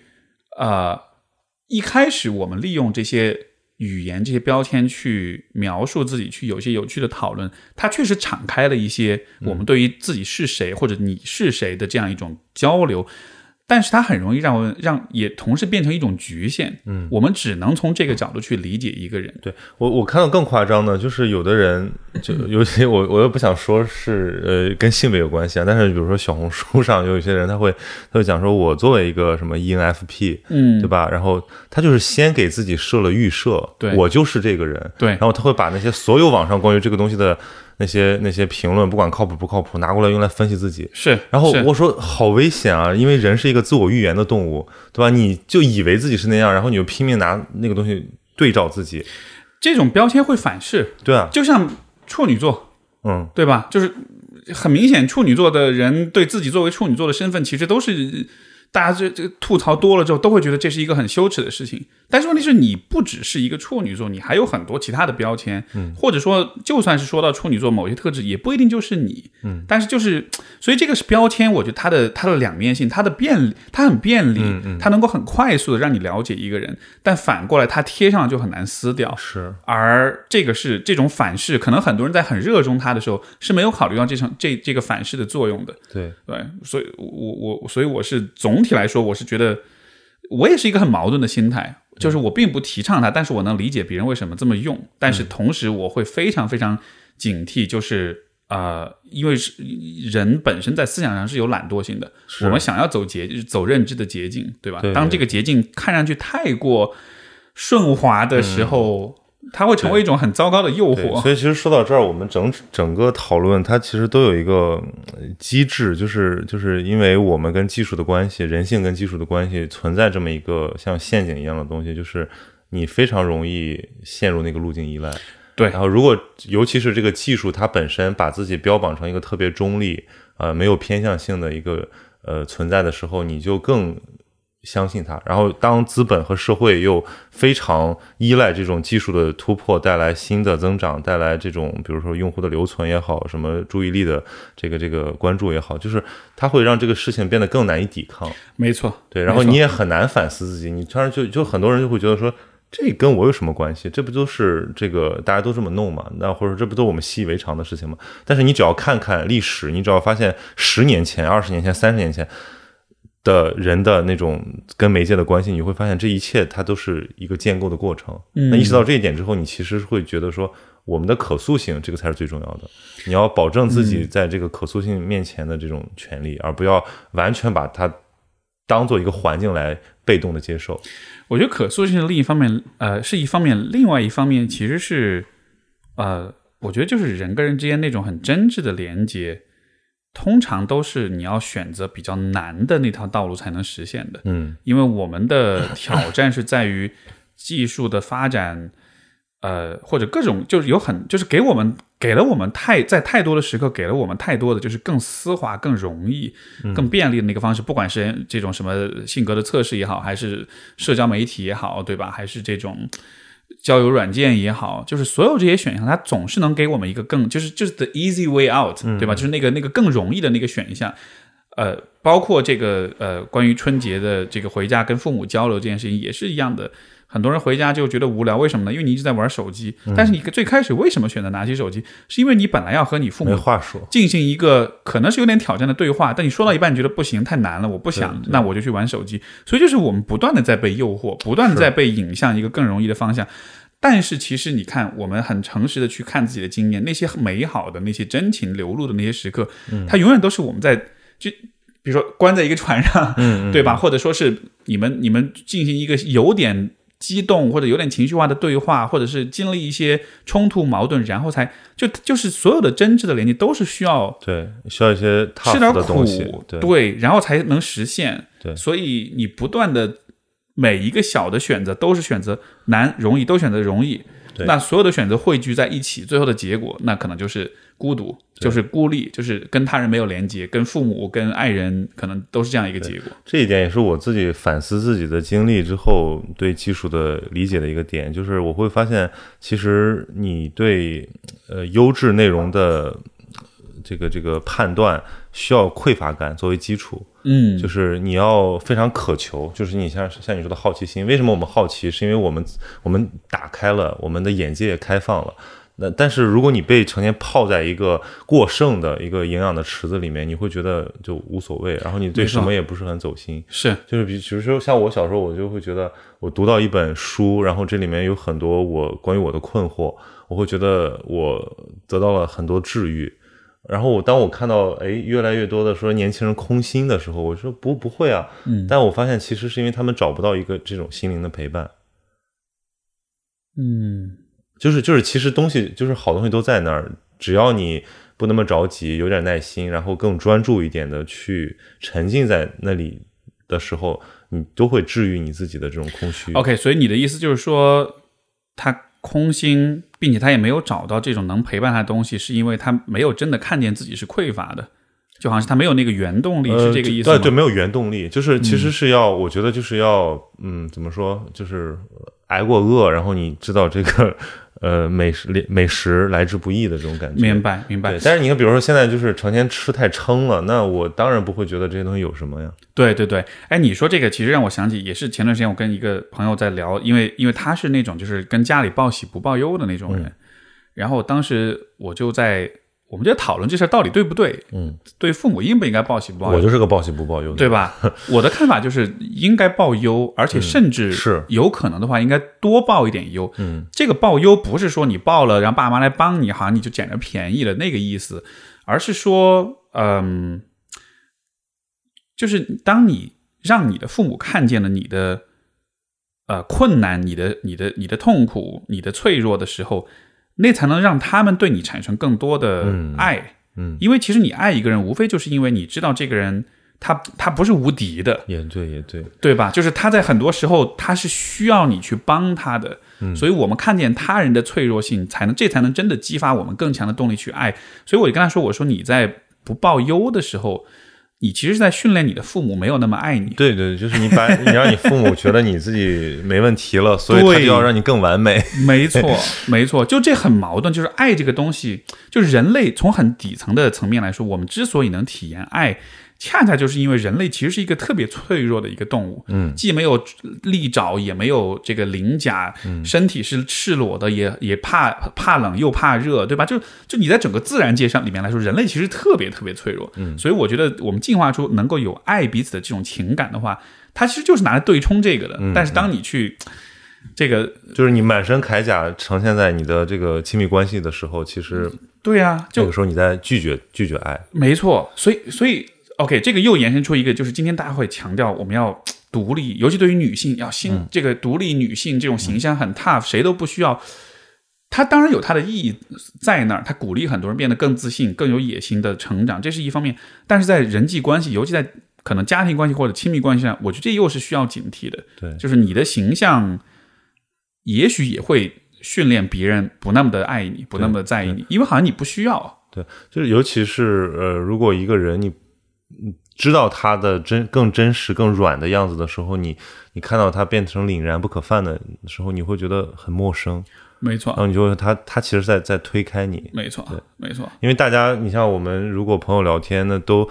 呃，就深夜食堂那种环境下，大家不都是先先吐槽嘛，先抱怨，先先先吐苦水，是。啊，我最近什么什么特别烦啊，最近这个好好辛苦，那个才迅速拉近人的距离。你如果都是在那边就是炫耀，或者说让你觉得说你看我感觉良好，那 那就开始玩手机了。对吧对吧？那大家就 就是低下头玩手机了。是的，是的，包括这个我，比如说我跟我太太的关系当中，呃，我发现其实我情感上对她最在意的时候，其实就是她哭的时候，嗯，不管是因为我哭还是因为啊别的事情，就好像是我们看到别人在那一刻流露出那个脆弱的时候，这个很这个感觉很有意思，就是你会觉得心里面有一股软了，对，我的那个感觉，它都不是那个，而是是一个很、像是一股电流一样，会一下 shock 到我，一下把我的某一些部分就给激活，是。然后你才会有那种很强的动力，说，哎，我特别想为他做点什么。对。对，但这个情感，我觉得在今天的呃这种大氛围里面，总体是不太被鼓励对，包括在我刚才讲我们那个书院的活动里面，就一一一个保留项目就是抱头痛哭，但不是真的抱头痛哭，可能只是说在这种情绪催化下，呃，有的人他更更更敏感，然后他真情流露了。对比如说我们要分别了，或者说我们有一个人讲了他的经历，那么这个朋友被感动了，或者被被这个连带起了一些自己的经历的时候，但是这一哭那可了不得，就是迅速催化，啊就是大家产生一种呃来安慰他，但其实大家也非常受感动，就是有一种抱头痛哭的感觉。是你会发现好像就是有点像那个一个硬了的面团，突然你给它加了水之后，它就开始变柔软，然后它开始开始有新的形状，就是特别。啊然后然后你会觉得说，现在网上成天大家讲泪目啊什么的，但是那个泪目不是真正的泪目，啊，对，或者说那是一种遥远的哭声，那这个是不是不是真实的，不是真实的我觉得你说对，那种网上那种泪目，那个泪目更像是，自自己的感动，呃投射反射到自己身上的。我觉得，我觉得更像是一种情感上的一种煽动的结果。你看到一个很燃、很泪目、很怎么着的一个画面，一个，但是那个画面是被设计过的，嗯，它是为了让你哭而设计出来的，它是来自他人的一种情绪的一种调动，但它不是你自己的。对哦，这个让我想起来，我前两天在跟我那个同事聊，就是现在自媒体，尤其是短视频这个作为一个媒介载体，在传播新闻的时候，一个很大的问题啊，在我看来，就是他特别喜欢用一些煽情的音乐。啊，对我，就是我甚至都我甚至都能哼出来那个调调。对对对 对对对，就是那个就是那个那个那个就是很壮烈，有的时候，然后有的时候特别的煽情，就是比如说，因为我前两天我是看了一个张文红。去那个呃调研，去什么那个看望这些老人，然后跟那些一线的医生，对吧，在交流的这么一个视频。然后我那个同事就说说啊，你看他这个絮絮叨叨的这个样子，就让人觉得他真是个好医生。我说对，我说张老张张爸肯定是个好医生，这这没有什么，没有人怀疑这一点。但是问题是，你觉得这样，你觉得很感动，是不是是因为你感受到了他的某种细节，还是说因为这个背景音乐？因 为那个背景音乐真的好煽情啊，就是最后就是让想让人哭，觉得就是说，哇，一切都是那么的动人。对，然后我其实，如果但你其实你可以把声音关掉，你会发现，其实你要在一个静止画面，或者是说我们正常的看一个新闻影像的时候的那种环境下，你你会发现其实有更多信息可以解读。所以我觉得 BGM 也是一个让我们的就是情绪变得更更懒、更堕代或者更标签化的一个东西。或者它也音乐起，对吧？对，就它其实也是给了你一个更容易的选项。这个时候，我要不要去感受一下我是什么感觉呢？不用，因为已经给了你一个出口了。你有这个音乐，你就跟着这个音乐的情绪走。对啊，煽情的那个煽就是煽动嘛，煽动就是让你放弃自己的是更丰富、更多元的判断。是的，是的。所以，所以就是，我觉得最终还是每个人自己能够用自己的方式感受到情感，因为本来情感就很复杂。嗯，比如说你跟你跟你的呃跟别人抱头痛哭的时候，你在哭的时候不完全是悲伤，其实，嗯就是人的哭永远都不是单一情绪所驱使的，呃这个当中包含着很多很多东西，也是为什么这种哭才是很有感染力的。你在他旁边，你也会跟着哭，因为你的哭跟他的哭也不完全一样。就是这当中的复杂性，我觉得很容易被就是被这种煽情的东西给盖过。包括你刚才说哭，我就想起我特别特别不喜欢的一个说法，大家都会在安慰别人的时候就说别哭别哭虽然我理解那个意图是嗯是是善意的，对吧？但是 no。我都会说，想说尽情的哭没关系，而且好好享受这种哭，而且好好的体会在这哭里面你感受到了些什么，因为这，因为这是多么难得的，你去感受到，就是你跟你自己心对心的那种过对程。对，而且尤其比如说在现在这种语境下，我看到很多人他真的是要很勇敢的，要怎么说，有点个个体面对强权那种感觉的时候的那个哭，那个哭反而会让会会塑造一种新的坚强，没错，就是哭完了，大家突然觉得说。没事儿，我们把这个沉痛的东西我们撇在后面，我们继续往前走。对，他就有这种感觉。是的，嗯，哎，真好。对，所以就就都哭一哭，再再 回回家都哭一哭，再就哭，就一其实我觉得这是意识到一种柔软的力量，就是不应该把自己变成一个板结化的状态。对，可能就是最终还是归还是归根结底，就是我觉得还是人还是人性本身还是最最有力量的部分。这种本这个人性就意味着你在用你自己去感受所有的这些情感，一切都是发自内心的时候，包括你感受到另一个人的人性的时候，我们说不管是心对心也好，是灵魂的共鸣也好，是情感的连接也好，就好像这是最终似乎是。我不知道很多问题的解答吧，是这种感觉。而是我觉得至少就时不时的把那个媒介带来的这种滤镜移开，嗯，看看本来的样子，也许你发现这个问题其实更处理起来更更容易一点。没错，没错，就好像是春节回家的时候多单聊一下，而不要一直都 停留在那个角色化的、那个氛围化的那个对话里面。嗯，对，好呀，特别棒，我们今儿好，又扯了两小时。哦，就很有疗愈效果。嗯，呃，最后就是这个，跟大家说说你的各种平台、各种社交媒体的这个，如果大家关注你，对，你可以去就是。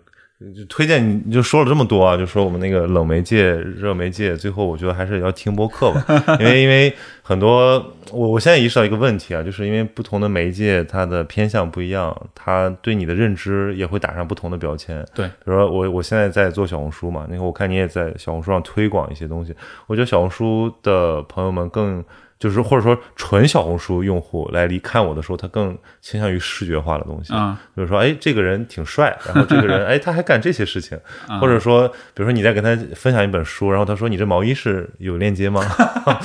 然后，然后我就觉得，哎呀，真的好烦。对，所以我如果现在介绍我自己，我会想说，你如果是想了解我这个人是谁，然后我在做什么，我在想什么，其实我最推荐你去听播客就。还是播客对，。我觉得因为在对话之中也很难掩藏自己的呃优势也好，弱势也好，对播客就是播客这个媒介，其实是一个创作者比较强势的媒介，对，其他的。媒介其实是平台。对，其实我们在这个过程中，我们屏蔽了很多别人的干扰和我们别人的那个对我们形象的期待，我们就是沉浸在这个对话本身。嗯，对，当然，如果比如说我还做 B 站，我 B 站的账户叫边缘人小曹啊，然后那上面是一个推书的一个频道，嗯那个就很很很纯个人像了，就是你为啥说自己是边缘人呢？这个标签是怎么？就当然是随便起的，就是就是像很多 很多人的艺名一样，就是但是我觉得后来分析一下，我觉得可能我潜意识里面有种自我边缘化的感觉，就是我特别讨厌主流。就我小的时候就是觉得我，就是哪哪怕我也是个好学生，我也觉得那个什么开学典礼上做报告的那个人，就是就春春风得意的那个样子是个傻逼。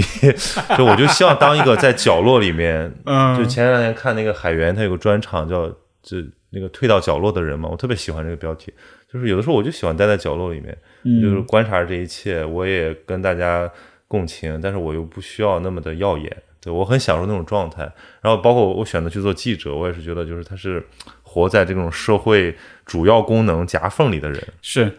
对，可能有他是在人缝缝的。可能有些人就会觉得，哎，你这样是不是意味着你是社恐？但是其实你又不是，因为你也其实足够，你是足够好奇的。对我们北方人，就山东人不太可能。对，所以我觉得就是你你这个当然不是说边缘，就是你是跟这什么这个社会阶层有关系。其实说，其实它是一种意识，自我自我定位。嗯就当你意识到你是谁都有可能被边缘化之后，你也没有必要那么的，就是有优越感。是对，是，呃有有鄙视链。对我觉得你是属于反思性非常强的 一个人。对，就是我们之前讲那个话说，未经醒茶的人生不值得过，但是成天醒茶也不行。嗯，就是所以它需要一个事实的点。对，是的，好的，所以就是你的微博跟 B 站都是边缘人小曹，然后啊，还有小红书，对，呃小红书也是 OK，然后播客是闲宁期对，好嘞。那就就这样，哎，对你的那个叫呃，你的那个项目学校那个书院的项目，修和书院，什么是？修和书院，修和书院？好，这个这个是有这是有公众号，是有公众号，对，行，那我回头会把截图放在节目的简介里面。这个欢迎大家来聊。对，我就想，也许有好像我们听众里面有些学生朋友啊什么的，如果他们想参与，其实还蛮适合的。OK，对，好的，好。非常非常高兴来到，非常开心，非常开心。那就感谢各位收听，我们下次再见，拜。拜拜